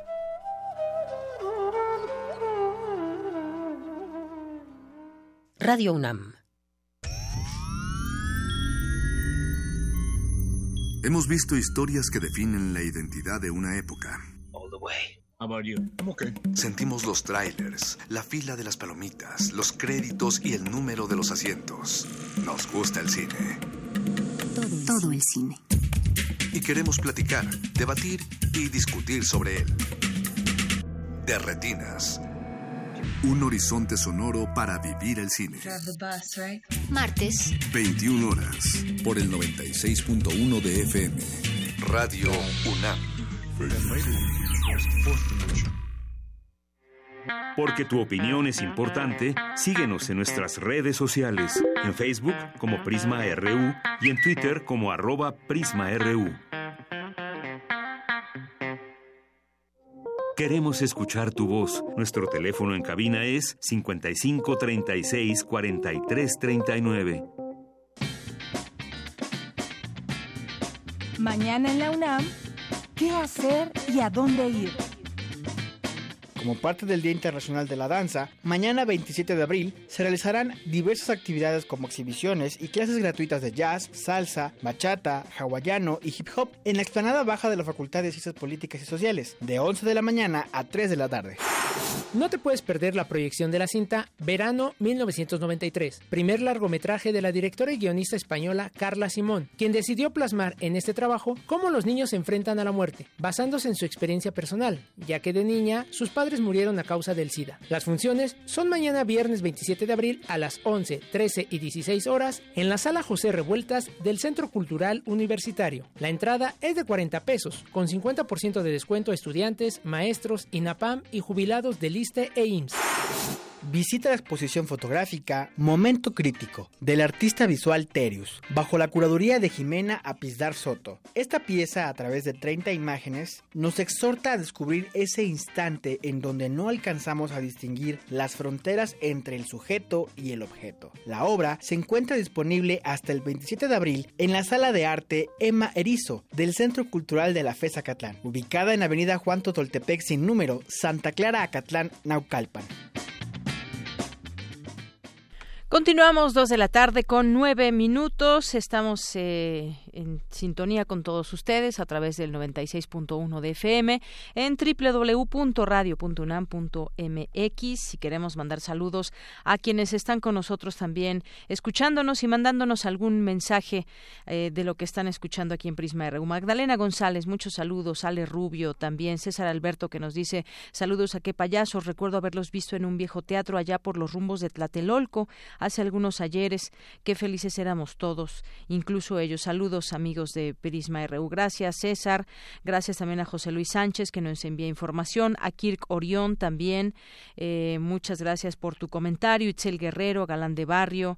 También a P. Así está en Twitter. Easy 208 81. A Clins Tortona también muchos saludos que nos dice, ojalá pudieran invitar a mi banda de rock infantil favorita, Papiroplástica. Gracias, Clins Tortona, que además nos manda aquí un video de YouTube. Minerva de Roctubre también muchos saludos, gracias por estar con nosotros en sintonía. Andrea González también dice, mal escuché Yuridia y ya les iba a echar bronca, ya saben por quién, jaja. Pues sí, es Yuridia, no es Yuridia. Yo en algún momento dije Yuridia, es Yuridia quien estuvo con nosotros para hablarnos del Festival Impulso ya sea a que te refieres, muchas gracias. También a Filológicas de la UNAM, muchos saludos. Les enviamos desde aquí, por supuesto también a Yuridia Fanjul, que estuvo aquí con nosotros hace un momento, a Margeven, también a la Dirección General de Atención a la Salud UNAM, les mandamos muchos saludos, a Diogenito, que también está por aquí haciéndose presente, el Sargo Iquetecuani, nunca falta, diría Andrea, Connie Baladés también, muchos saludos, gracias a todas las personas que se suman a arroba Prisma RU, Prisma RU en Facebook y al 55 36 43 39.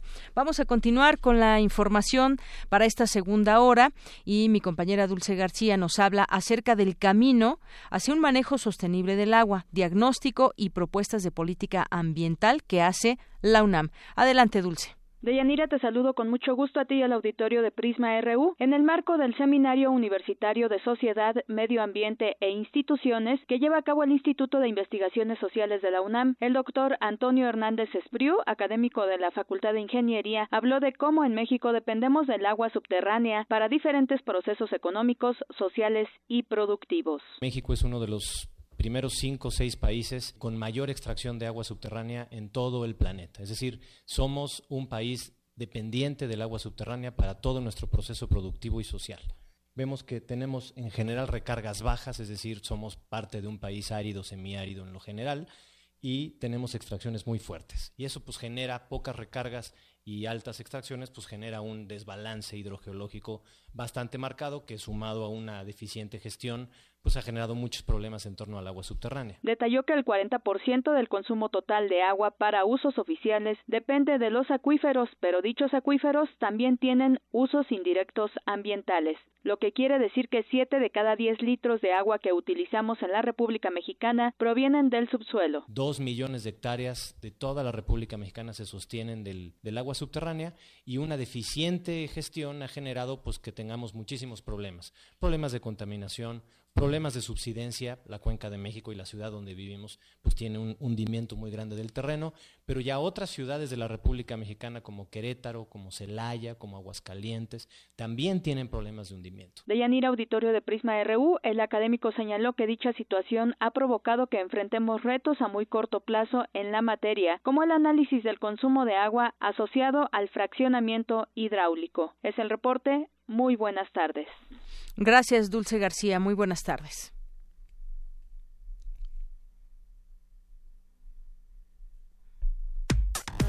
Relatamos al mundo. Relatamos al mundo. Queremos escuchar tu voz. Nuestro teléfono en cabina es 55 36 43 39. Porque tu opinión es importante, síguenos en nuestras redes sociales, en Facebook como Prisma RU y en Twitter como arroba PrismaRU. Continuamos dos de la tarde con 14 minutos y bueno, vamos a tratar de comunicarnos con el doctor Víctor Julián Valdés, que es investigador del Instituto de Fisiología Celular de la UNAM, porque pues hay un estudio del epigenoma, que bueno, ya nos explicará él de qué se trata, qué significa el epigenoma, que es clave para entender enfermedades como el cáncer. En esta investigación participó el profesor, fue iniciada en 2012 por la doctora Diana Wallard de la Universidad de Santiago de Compostela, España. Y bueno, pues cada célula de nuestro cuerpo comparte ADN y aunque todas poseen la misma información, esta no se expresa de manera idéntica y ello hace posible que sean de riñón, páncreas o cerebrales y les permite realizar funciones muy específicas. Esto se debe parcialmente a que la cromatina el conjunto de ADN y proteínas en el núcleo celular, está empaquetada en distintas, de distintas maneras en los diversos tipos de células del organismo. Y bueno, esta investigación, como les decía que se inició en 2012, pues permitiría entender enfermedades como el cáncer, que hasta el día de hoy, pues eh, se sabe cuál es el origen de algunos tipos de cáncer o cuáles pueden ser las eh, características o las situaciones que eh, puedan generar esta enfermedad. Y bueno, bueno, pues ya está en la línea telefónica el doctor Víctor Julián Valdés, investigador del Instituto de Fisiología Celular de la UNAM. ¿Qué tal, doctor? Muy buenas tardes. ¿Qué tal? Buenas tardes, encantado de estar con ustedes. Gracias. Pues introducía yo un poco el tema de que este es un estudio, una investigación que se inició en 2012 y cómo cada célula de nuestro cuerpo comparte ADN, y, eh, pero toda no se expresa de manera idéntica y entonces esto hace posible que tengamos, eh, que podamos diferenciar entre riñón, páncreas o cerebrales y esto permite realizar también funciones muy específicas. Yo quisiera preguntarle en primer lugar, eh, doctor, ¿cuál es el estudio del epigenoma? ¿Qué entendemos por epigenoma? Claro, claro. Mira, lo que dices es correcto, ¿no? Todas, todas las células de nuestro cuerpo tienen el mismo DNA. Pero el DNA es muy, es muy grande, es una molécula lineal, lineal, pero muy grande.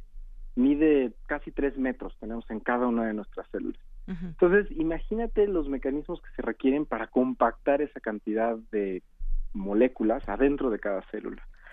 Y es justamente eso es lo que es la epigenética, es, estos grados distintos de compactación que tenemos en el DNA dentro de la célula.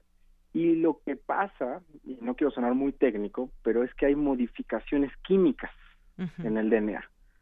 Se puede, otra vez, no quiero sonar muy técnico, pero se puede metilar las histonas, que son las proteínas que están ahí con el DNA, se pueden eh, fosforilar, sumoilar, no, no importan los términos, son distintas modificaciones químicas. Y esto es como un código que la célula puede leer, que la célula puede interpretar, para decir, este gen en esta célula se debe de expresar y en esta otra célula no. Por ejemplo, regresando al ejemplo de las neuronas o los riñones, ¿no? Un gen neuronal va a tener señales de activación en las neuronas. Gen neuronal, neuronas. Pero un gel de piel que en la vida se va a usar en una neurona, pues va a estar apagado, va a estar compactado, hipercompactado y guardado, digamos. Y a estas modificaciones químicas de la, del DNA de la cromatina es a lo que conocemos como epigenoma, algo que está por arriba del genoma y que regula su expresión. Así es. Y bueno, todo esto, yo decía al principio también que eh, algunos tipos de cáncer se sabe a qué están relacionados, quizás algunos hábitos, alimentación, en fin, eh, al, eh, uso de, por ejemplo, al tabaquismo, al alcoholismo, en fin. Pero esta, este estudio que ustedes han hecho es clave para entender enfermedades como el cáncer. ¿Qué entender del cáncer, doctor?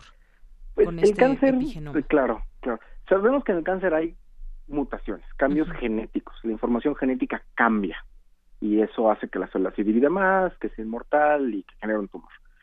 Pero también hace mucho tiempo fue claro que a veces el gen estaba bien, que todo estaba bien y, y por alguna razón tenías más expresión o menos expresión de ese gen.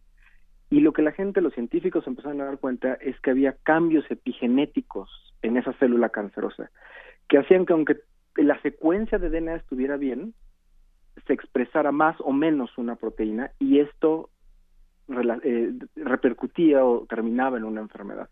Entonces, tú, tú en una persona con cáncer, en, un tumor, tú podrías secuenciar el genoma del tumor y encontrar mutaciones y estudiar el epigenoma y ver que también hay eh, alteraciones epigenéticas que contribuyen a la enfermedad. Claro. Y, todo este conocimiento, porque además, bueno, participaron 25 especialistas, nueve instituciones de Estados Unidos, España, China y México a lo largo de seis años. Eh, fueron publicados todos estos resultados recientemente en la revista Nature Genetics y eh, a decir de, de, usted fueron tantos los hallazgos y tan sorprendentes que cada uno por separado merecería, pues digamos, un, un texto en particular, ¿no? Pero eh, finalmente esto también hacia dónde nos lleva. Yo creo que mucho de lo que quisiéramos conocer de este tipo de enfermedades como el cáncer es eh, pues saber si tienen una cura, si saber ese comportamiento nos lleva a eh, conocer más y atacar más también a la enfermedad. ¿A qué nos lleva este descubrimiento, doctor? Bueno, por un lado, el mejor entendimiento de cómo funciona una célula nos permite entender mejor lo que está pasando cuando se descompone, que es una enfermedad. Yo siempre pongo el ejemplo de un coche. Si el coche se descompone, y, pero no sé cómo funciona el coche, no lo puedo arreglar. Mucha de la ciencia básica que hacemos muchos laboratorios a veces no tiene un, un impacto directo en curar el cáncer, pero nos acerca a entender cómo funciona la célula cuando todo está bien. Sí. Y entonces, para cuando estudiemos la célula cancerosa, que es el ejemplo que estás poniendo, pero puede ser otras patologías, diabetes, neurodegenerativas, depresión, esto se extiende a todos, ¿no? Eh, cuando vayamos a estudiar estas patologías, podemos ver que estaba mal y decir, ah, esto está mal, debería ser así y queremos curarlo de esta manera. En el trabajo en particular que, que, publicamos, encontramos que una proteína eh, TET2, no importa el nombre, está involucrada en reprimir retrovirus endógenos.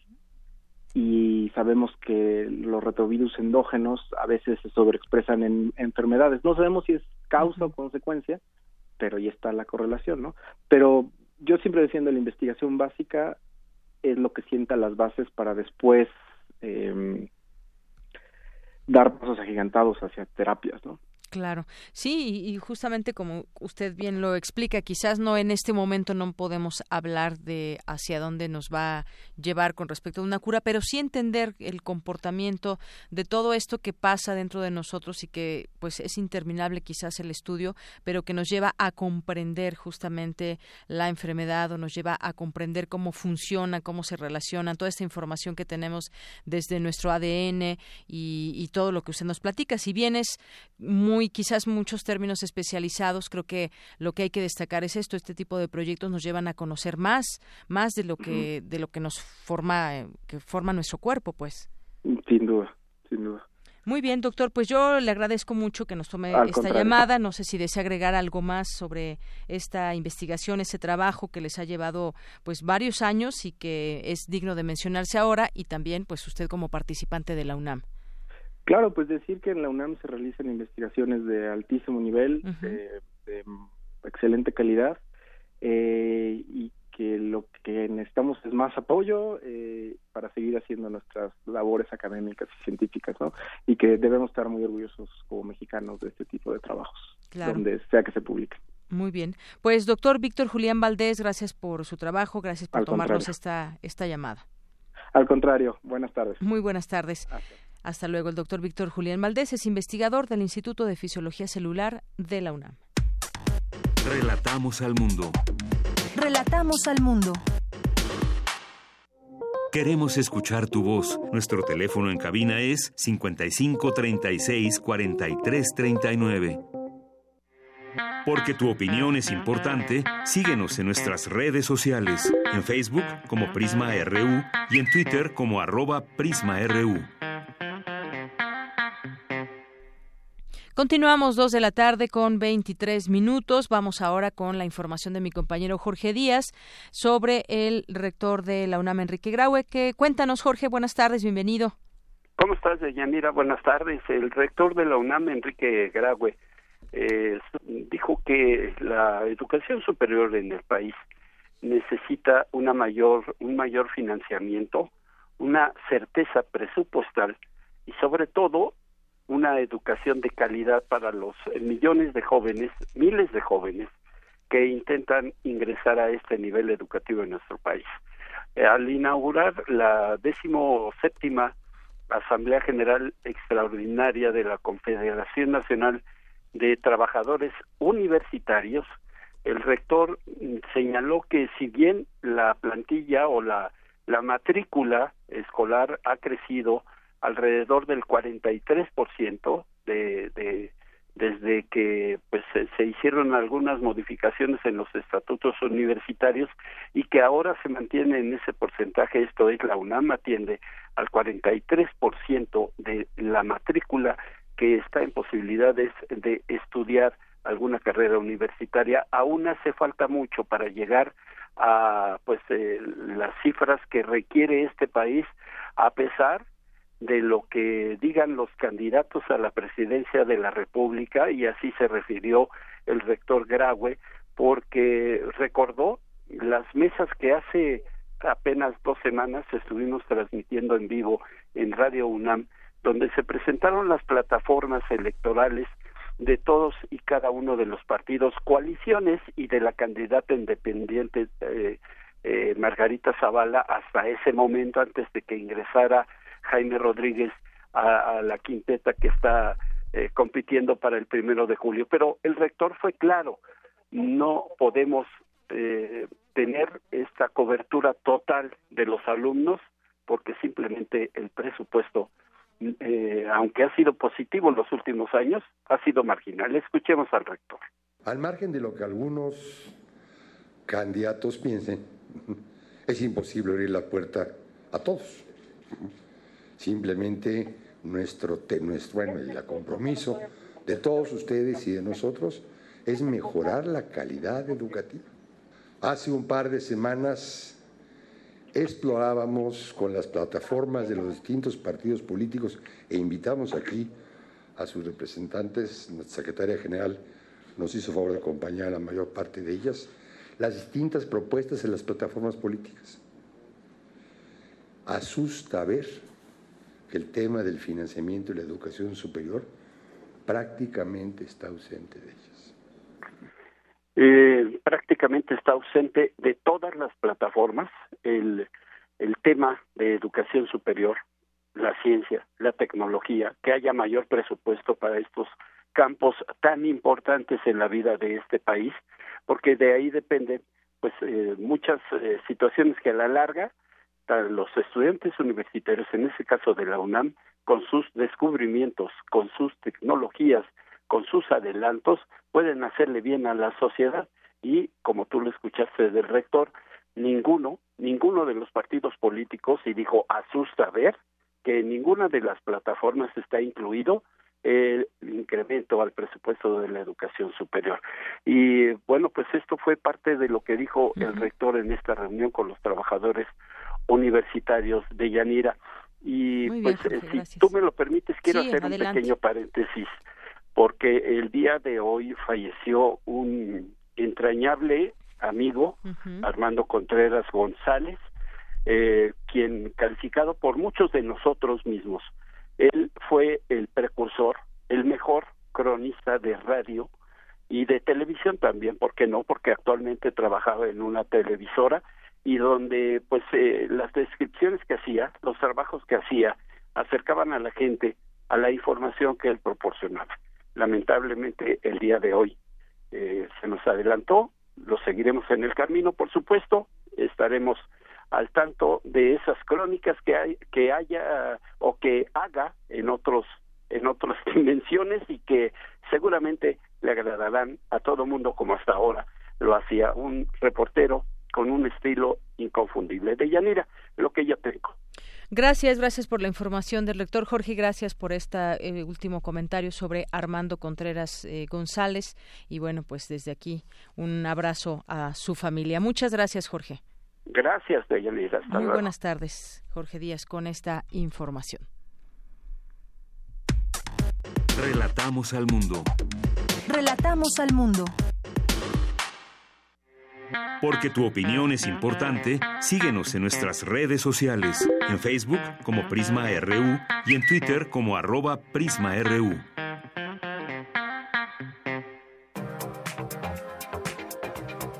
Internacional RU. Mañana viernes, el líder norcoreano Kim Jong-un cruzará a pie la frontera entre las dos Coreas y será recibido en el otro lado por el presidente del sur, Moon Jae-in. Este será el primer encuentro en más de una década. Se espera que esta visita sirva de base para el también histórico encuentro en mayo entre el norcoreano y el presidente estadounidense Donald Trump. La oposición de Armenia se une para apoyar al llamado candidato del pueblo, es decir, Nikol Pashinyan, para que se presente como primer ministro en las próximas elecciones. La medida se produjo después de un día de grandes manifestaciones y protestas contra el gobernante Partido Republicano. En Perú, el Tribunal Constitucional falló a favor del habeas corpus presentado por el expresidente Ollanta Humala y su esposa Nadine Heredia Ambos serán escarcelados y afrontarán en libertad el proceso por presuntamente haber recibido dinero de la constructora brasileña Odebrecht para su campaña.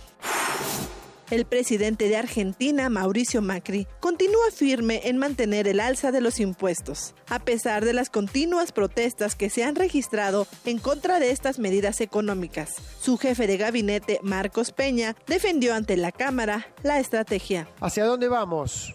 Creemos y hemos hablado con muchos de ustedes, saneado lo, lo más urgente y saneado lo estructural, revertida esa tendencia de hiperconcentración que la Casa Rosada tuvo durante 12 años, creemos que estamos en condiciones de discutir maduramente el rol de cada uno de los niveles de Estado en la Argentina y sus responsabilidades, sus funciones y su financiamiento. Tenemos que preguntarnos, ¿debe la nación darle plata a una intendencia para faltar una calle. Es lo mejor que... En la segunda sesión de la reunión del alto nivel de la ONU, el canciller de Venezuela, Jorge Arreaza, intervino para resaltar el descontento de su país ante las medidas económicas mundiales que quebrantan la soberanía de los pueblos. En las guerras siempre está involucrada la pobreza, la exclusión o, como ustedes saben, siempre hay intereses superiores desde el punto de vista material países con muchos recursos naturales y que son sujetos de invasiones, desestabilización interna, conflictos inducidos. Todo eso tiene que, estar plenamente estudiado por Naciones Unidas. Nosotros creemos en la diplomacia preventiva, sí. WhatsApp elevó la edad mínima para el uso del servicio de mensajería instantánea en toda Europa, de los 13 a los 16 años de edad. La aplicación se adapta así a la nueva normativa, al igual que han hecho Facebook e Instagram, firmas del mismo grupo. Continuamos dos de la tarde con 32 minutos. Gracias a Ruth Salazar por las breves internacionales. Y bueno, hay un tema del que les decíamos al inicio, platicaríamos con, con ustedes, y tiene que ver con esta ley de publicidad. Algunos la han llamado la ley Chayote. ¿Por qué? Pues porque se considera por, eh, pues distintas agrupaciones que puede ser un pues un riesgo más bien de continuar con este de pronto apoyo gubernamental que hay en dinero para medios de comunicación y que pues se utiliza este dinero a discreción y muchas veces pues atendiendo a los intereses de quien genera esta publicidad en alguno de los medios. El Pleno del Senado aprobó anoche en lo general la Ley General de Comunicación Social con un dictamen que acepta en sus términos el proyecto decreto aprobado por la Cámara de Diputados. La discusión eh, siguió pasada la medianoche de los artículos en lo particular y se esperaba que hoy pueda eh, pudiera quedar aprobada en su totalidad y bueno pues ya le dábamos a conocer justamente eh, de esta aprobación. Vamos a platicar sobre el tema con Irene Levy, ella es especialista en telecomunicaciones, presidenta de Observatel y profesora de la Universidad Iberoamericana. ¿Qué tal Irene Levy? Bienvenida a este espacio, muy buenas tardes. ¿Cómo estás, Deyanira? Muy buenas tardes. Pues bien, aquí eh, tratando de entender exactamente qué fue lo que se lo que se aprobó.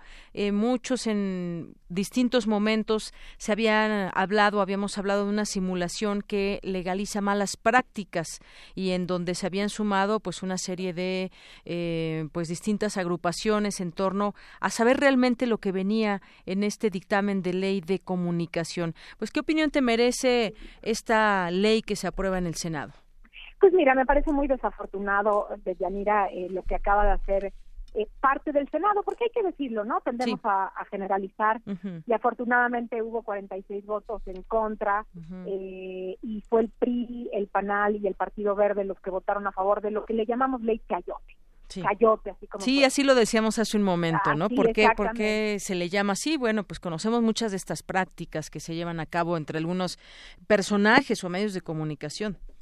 Y te voy a decir una cosa muy muy clara, aquí no es eh, eh, cómplice el medio de comunicación. Los medios de comunicación son víctimas. ¿Por qué? Porque son manipulados a través de los recursos eh, económicos que el gobierno reparte de manera discrecional para manejar, controlar, en el peor de los casos y en el mejor de los casos, sugerir las líneas editoriales de los diferentes medios de comunicación de tal manera que sí, por decirte algo, la Secretaría de Educación Pública quiere hacer una campaña para eh, algún tema específico de los libros de texto o alguna cosa así, pues elegirá a qué medios de comunicación le da estos recursos para que publiquen o transmitan, dependiendo si son electrónicos o impresos, esta campaña. ¿Y cómo escogerá a estos medios? Pues los amigos del gobierno eh, serán los que se lleven la tajada o bien aquellos que se están portando mal pues será una buena zanahoria quizás para que ellos modifiquen su línea editorial. Es así como se ha manejado la publicidad oficial. Desgraciadamente, después de todo este esfuerzo que hizo artículo, artículo 19 y fundar con este amparo, se pensaba que a partir de esta sentencia de la Corte, los criterios establecidos en esta ley serían aquellos que protejan la libertad de expresión, que protejan el derecho a la información, eliminando las prácticas discrecionales, el control de la Secretaría eh, de Gobernación eh, de, de estas, de esas, eh, de esos recursos. Y desgraciadamente lo que se está haciendo es lo mismo que se tenía a nivel lineamientos de la Secretaría de Gobernación, se trasladó a una ley, con lo cual estamos peor que antes, porque ahora lo tenemos a nivel ley y eso hace que sea más complicado modificarlo. Desde luego se trata de un incumplimiento de sentencia y hasta donde entiendo y debería de suceder, eh, artículo 19, 19 eh, deberá inconformarse en cuanto a que pues no está de acuerdo en la forma en que se cumplió la sentencia y en algún momento pues también eh, una vez que transcurran los 30 días a partir de la publicación en el diario oficial de la ley, 30 días naturales, eh, los, las instancias diferentes que tienen la facultad de interponer acciones de inconstitucionalidad, como la Comisión Nacional de Derechos Humanos, pues deberán hacerlo. Entonces sí estamos muy decepcionados, no que nos sorprenda porque estas eh, chicanadas y estas cosas las han hecho siempre, pero sí muy decepcionados y muy tristes del país en el que vivimos. Y eh, Irene Levy, también este documento en su momento se explicaba por muchos colectivos, entre ellos estaba Medios Libres, no atiende problemas que supone la publicidad oficial como pues ser un mecanismo de control indirecto de las líneas editoriales, es decir, te doy publicidad, pero obviamente tienes que tener esta línea editorial y si no, pues simplemente te retiro esa publicidad con la cual pues se puede eh, seguir subsistiendo un medio de comunicación. Esto lo hemos visto también, decías muchas veces el medio de comunicación son las, las víctimas y sin embargo se siguen destinando esos recursos millonarios eh, para algunos medios de comunicación o alguien en especial, pero es sobre todo eh, una discrecionalidad en el uso de recursos también. Exactamente, esa es la palabra, es una enorme discrecionalidad. Eh, tú lo has dicho, se le llama censura sutil a esta forma de controlar los medios de comunicación. Y, y déjame decirte otro, otro dato adicional que es importante, la utilidad de la publicidad gubernamental o de la propaganda gubernamental es un tema que poco se menciona y es muy importante porque gastar los recursos millonarios que se gastan en promover la imagen de un gobernante eh, o la imagen de una administración es, es de verdad un crimen, literalmente lo que está sucediendo. ¿Por qué no utilizar esto para darle realmente difusión a temas que importan? Te voy a poner otro ejemplo. Sí. Por, ¿Te acuerdas este, esta campaña del Zika y del chikungunya y de estos mosquitos? que pues sí, hubo una campaña fuerte porque realmente era un problema de salud, pero esta campaña se hizo de manera indiscriminada en toda la República Mexicana. Cuando el mosquito no, sobre, no sobrevive los 2.000 metros de altura y en la Ciudad de México tenemos 2.240 metros de altitud. Entonces, ¿por qué hacer aquí una campaña del Zika a la manera en que se hizo, alarmando a la gente y eh, en realidad sin decirle que pues la probabilidad que un mosquito sobreviva a la Ciudad de México era realmente remota. Entonces, esto eh, no solamente no, no estuvo dirigido a informar aquellos lugares donde, nada más aquellos lugares donde realmente era algo tan importante, sino que también, eh, digamos, tergiversó, desinformó a la población al crear una especie de pánico aquí, diciendo que pues el mosquito y tal, y nunca se dijo que en la Ciudad de México era realmente improbable. ¿Por qué? Pues porque era importante para ellos distribuir los recursos económicos en medios eh, donde la Ciudad de México pues es un centro político, eh, mediático muy importante para para el gobierno. Entonces, este tipo de cosas, eh, más allá también del tema de, de acceso a la información y de libertad de expresión, afectan la utilidad de la información, criterios de utilidad que tampoco están incluidos en esta ley, también nos están haciendo falta. Ojalá, y estoy segura que así lo harán, las organizaciones que interpusieron el amparo interpongan también este recurso de inconformidad y desde luego las otras organizaciones que hemos apoyado como Observatel estaremos dando la lucha incluyendo al Comité de Participación Ciudadana del Sistema Nacional Anticorrupción del que ahora también soy parte hemos estado apoyando a este colectivo y seguiremos haciéndolo para ver qué se puede hacer en, el futuro con esta ley, eh, tratar de modificarla y tratar de obtener lo que se ha estado buscando desde hace lustros, te diría ya. Así es. Y bueno, para ejemplos creo que hay muchos. También en algún momento algún periodista llegó a señalar en su, en su cuenta de Twitter que le parecía increíble que en la revista Proceso, por ejemplo, tuvieran una publicidad de la Secretaría de Marina cuando en una de sus notas estaba criticando o era había una nota que no le favorecía a la Secretaría de Marina. Eh, justamente es eso, o sea, no, no tiene que estar condicionado a que porque ya te dieron publicidad tengas que hablar bien de alguna eh, secretaría, de alguna institución en particular. El trabajo periodístico pues es una cosa y la publicidad es otra, pero desafortunadamente no se está entendiendo de esta manera y, tenemos pues lo que tenemos ahora, justamente eso, que si alguien mete dinero a una revista o a una emisora y demás, pues hay que hablar bien de esa eh, de esa institución que está generando el dinero cuando pues tiene que ir separada esa publicidad, esa eh, pues esa publicidad que se da, esa propaganda exacto al tema periodístico. Claro, es por eso que se requerían criterios objetivos de distribución y topes presupuestales, porque también esta, estos excesos en el tope presupuestal en materia de comunicación es una locura y eh, además son innecesarios. Claramente se destinan estos recursos para exaltar figuras, imágenes eh, eh, de, digamos, del gobierno en turno, más allá del objetivo final que debe cumplir la propaganda gubernamental, que es informar a la gente, informar campañas de salud, informar campañas de educación, informar temas eh, desde luego también de, de, eh, digamos, desastres naturales y demás.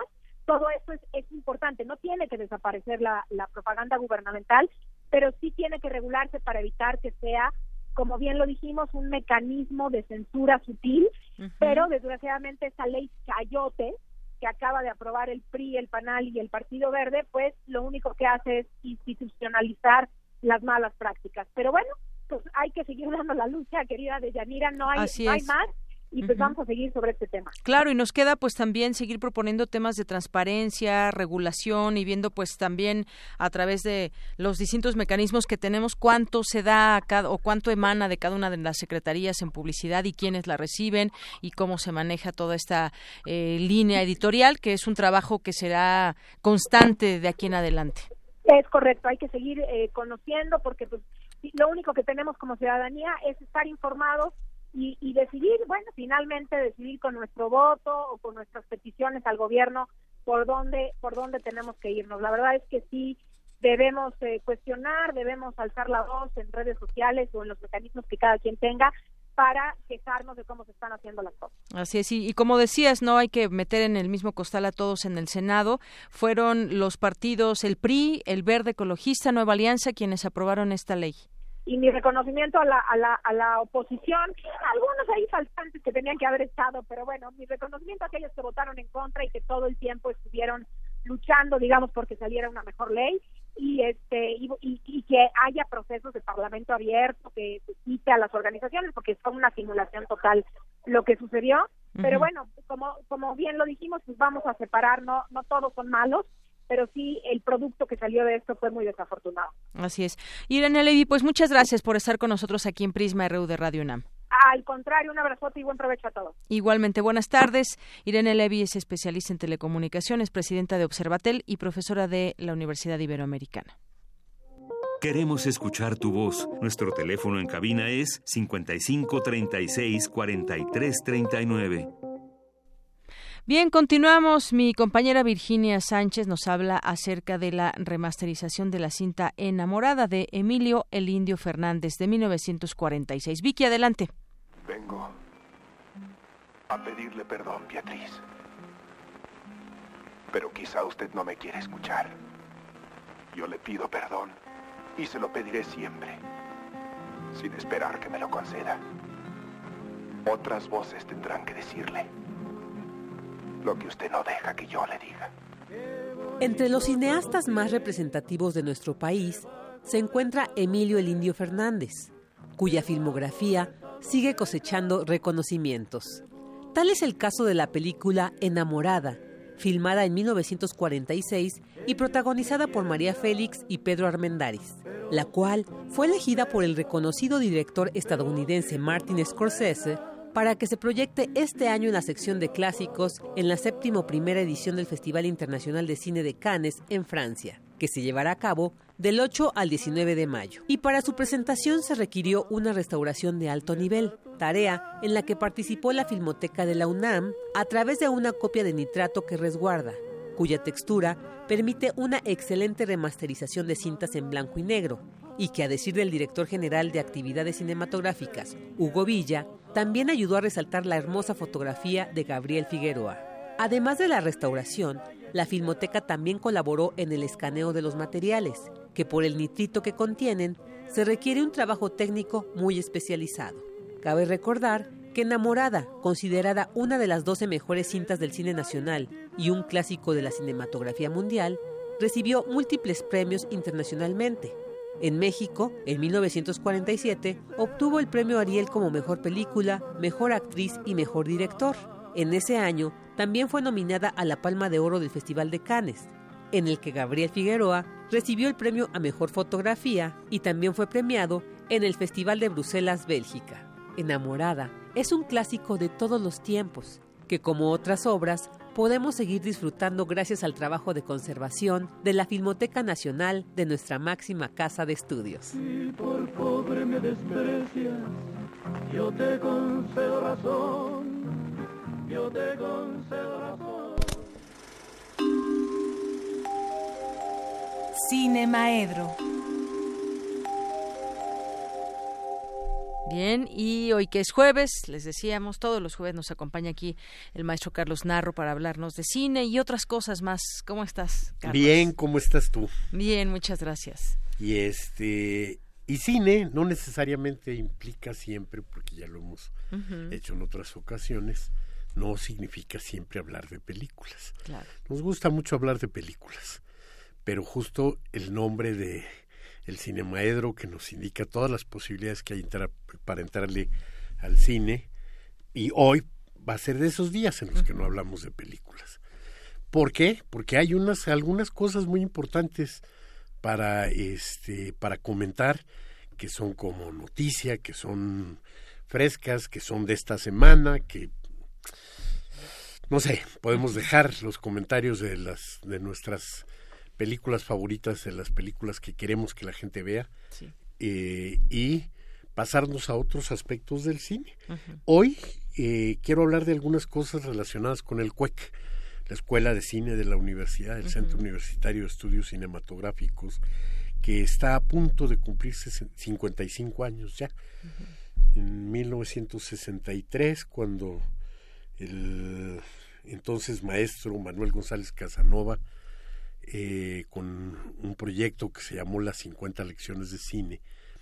E inmediatamente después ya dio lugar a las clases regulares del incipiente Centro Universitario de Estudios Cinematográficos.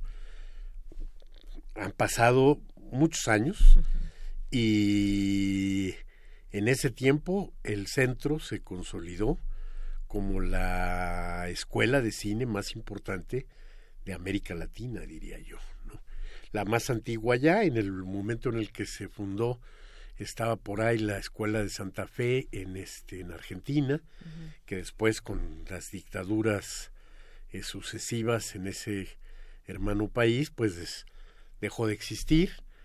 Había la carrera de cine en la Universidad Católica de Chile, pero también vino Pinochet y se acabó la fiesta.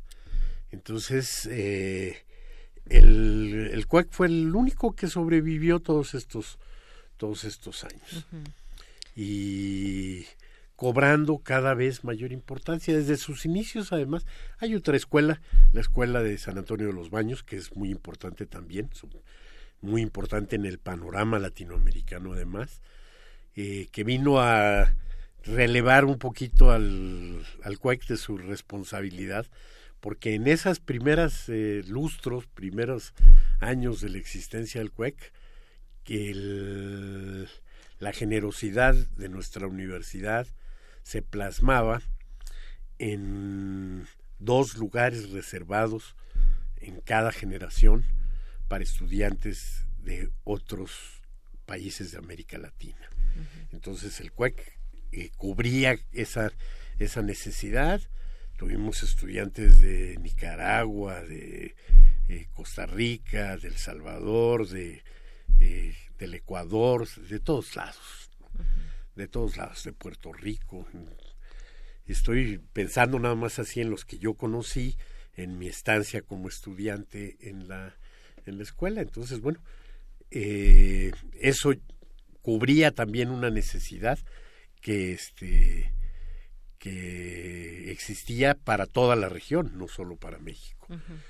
Y ahora, bueno, 55 años después, y con toda la evolución que ha tenido el centro, cercano ya a transformarse en escuela, este, esta semana fue motivo de noticias y salió en los, este, en primeras planas de los periódicos y demás. Y bueno, pues, quiero comentar eh, sobre esto. Una de las noticias muy desagradable, este, llena de veneno, llena de infamias, en la que sin mayor documentación, sin mayor reflexión, sin mayor nada, se acusa a la directora del centro de corrupción y quién sabe cuántas cosas. Así es. El, en ese mismo este periódico, eh, una entrevista con la maestra este, Mari Carmen de Lara desmiente estas acusaciones y le da, este, las pone en el carácter de lo que son, sí, que no pasan de ser difamaciones. ¿no? Ocultar el nombre de quien tiene que hacer una crítica a la escuela, inventar. Soy profesor del centro, ¿eh? entonces, eh, aunque este semestre no me toca dar, pues estoy en constante contacto con mis colegas y con la vida académica de la escuela. Claro, y conoces lo, cómo funciona, lo que pasa ahí, que, que cuando hay un cambio, que esto que implica, claro. no sé. Y lo que te puedo decir es que no hay ni de lejos una crisis como la que manejan como en se esa ha puesto en algunos en algunas noticias, ¿no? Crisis como lo en el en eso. No, no existe ninguna crisis. La escuela trabaja regularmente, la escuela sigue en su proceso eh, el Consejo Universitario tiene ya en sus comisiones los, este, los avances de lo que tendrá que convertirse en una escuela nacional de, no sé, cuando se fundó, este, cuando yo era estudiante peleábamos por la fundación de la Escuela Nacional de Cine y Televisión, pensábamos que así se iba a llamar, yo creo que ahora la, la escuela al convertirse en tal tendrá que buscar un nombre más adecuado porque además la tecnología y las cosas nos enfrentan a otras. Yo le voy a proponer a la escuela cuando lleguemos a ese momento que nos llamemos la Escuela Nacional de Artes de la Pantalla, ¿no? Tomando un concepto de uno de los grandes historiadores del cine, que es este George Adul, en donde para describir a la animación, que es una de mis especialidades, la este y su separación con el cine de acción real, dice ambas son parte de las eh, artes de la pantalla. Como es parte de las artes de la pantalla ahora los videojuegos y como serían parte de las artes de la pantalla las películas hechas para cualquier otro medio, ¿no? Ahora ya no es la televisión como tal, ¿no? ahora es la televisión por el cable o por otro tipo de suscripciones también. Entonces, bueno, y esto posiblemente cambiará también el futuro, pero entonces creo que esa definición de las artes de la pantalla podría ponernos en este en buen lugar.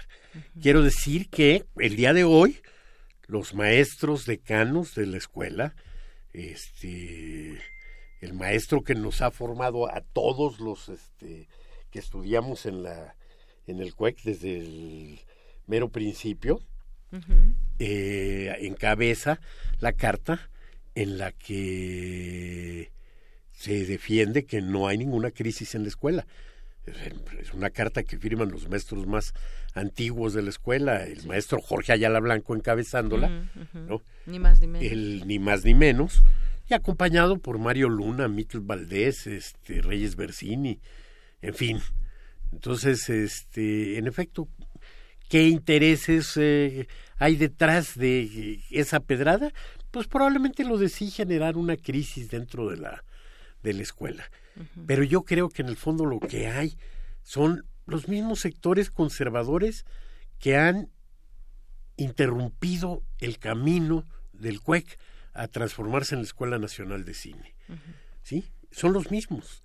¿no? Hace años, en el año 1990, el, Consejo, el Congreso Universitario propuso la transformación del centro en escuela cuando ya muchos años antes las sociedades de exalumnos habíamos peleado por eso. Entonces, ¿qué te quiero decir? Que llevamos 30 años peleando por el reconocimiento de el CUEC como escuela. Una parte de los más importantes directores de cine de México se han formado ahí y seguimos sin ser escuela cuando ya Guadalajara y las privadas ya tienen su licenciatura y nosotros no somos este una una escuela, pues eso yo creo que está mal. Pero la otra noticia que, este, que me pareció importante, el martes eh, asistí a una, a una marcha, una marcha convocada por estudiantes del CUEC, una marcha pequeña, pero excepcional, porque era una marcha en la que los entre 800 y 1200 asistentes, todos estaban relacionados con el cine. Y era una marcha que además había sido convocada la noche anterior, cuando se supo la atrocidad esta, de este, inmunda del asesinato y disolución posterior en ácido de, los estudiantes de una escuela de cine de, de Jalisco. Entonces, bueno, pues enfrente de eso, el, los estudiantes de la Escuela de Cine del CUEC reaccionaron rápidamente, convocaron sin muchas este, posibilidades nada más que las de sus redes sociales, ¿no? Y sin tiempo, y de todas maneras lograron que estuviéramos ahí presentes este, varias centenas de, de, espectadores y de gente que igual nos uníamos a su protesta. Entonces, eh, eso me dio mucho gusto.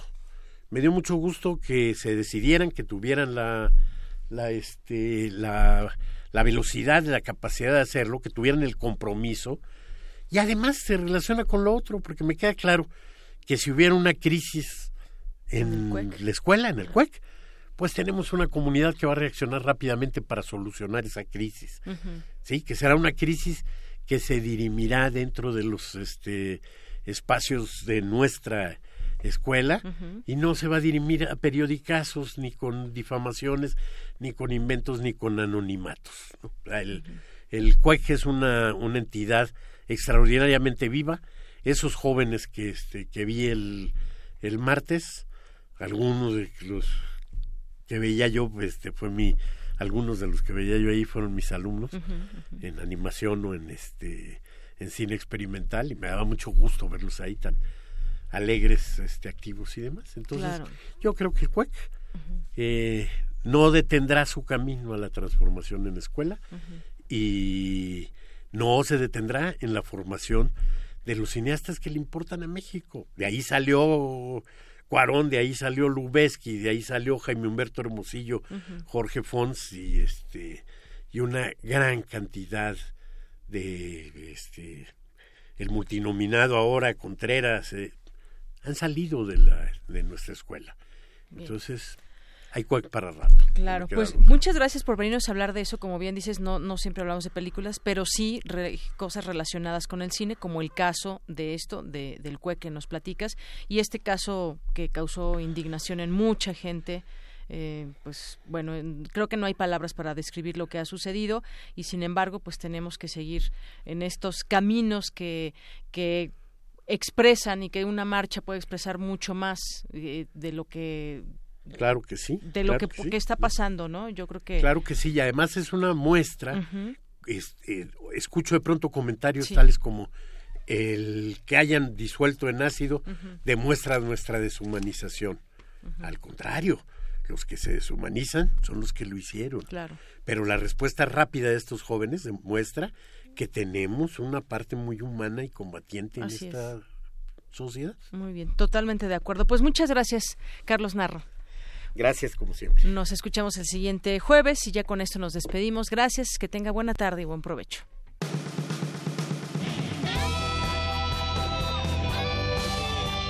Prisma RU. Relatamos al mundo.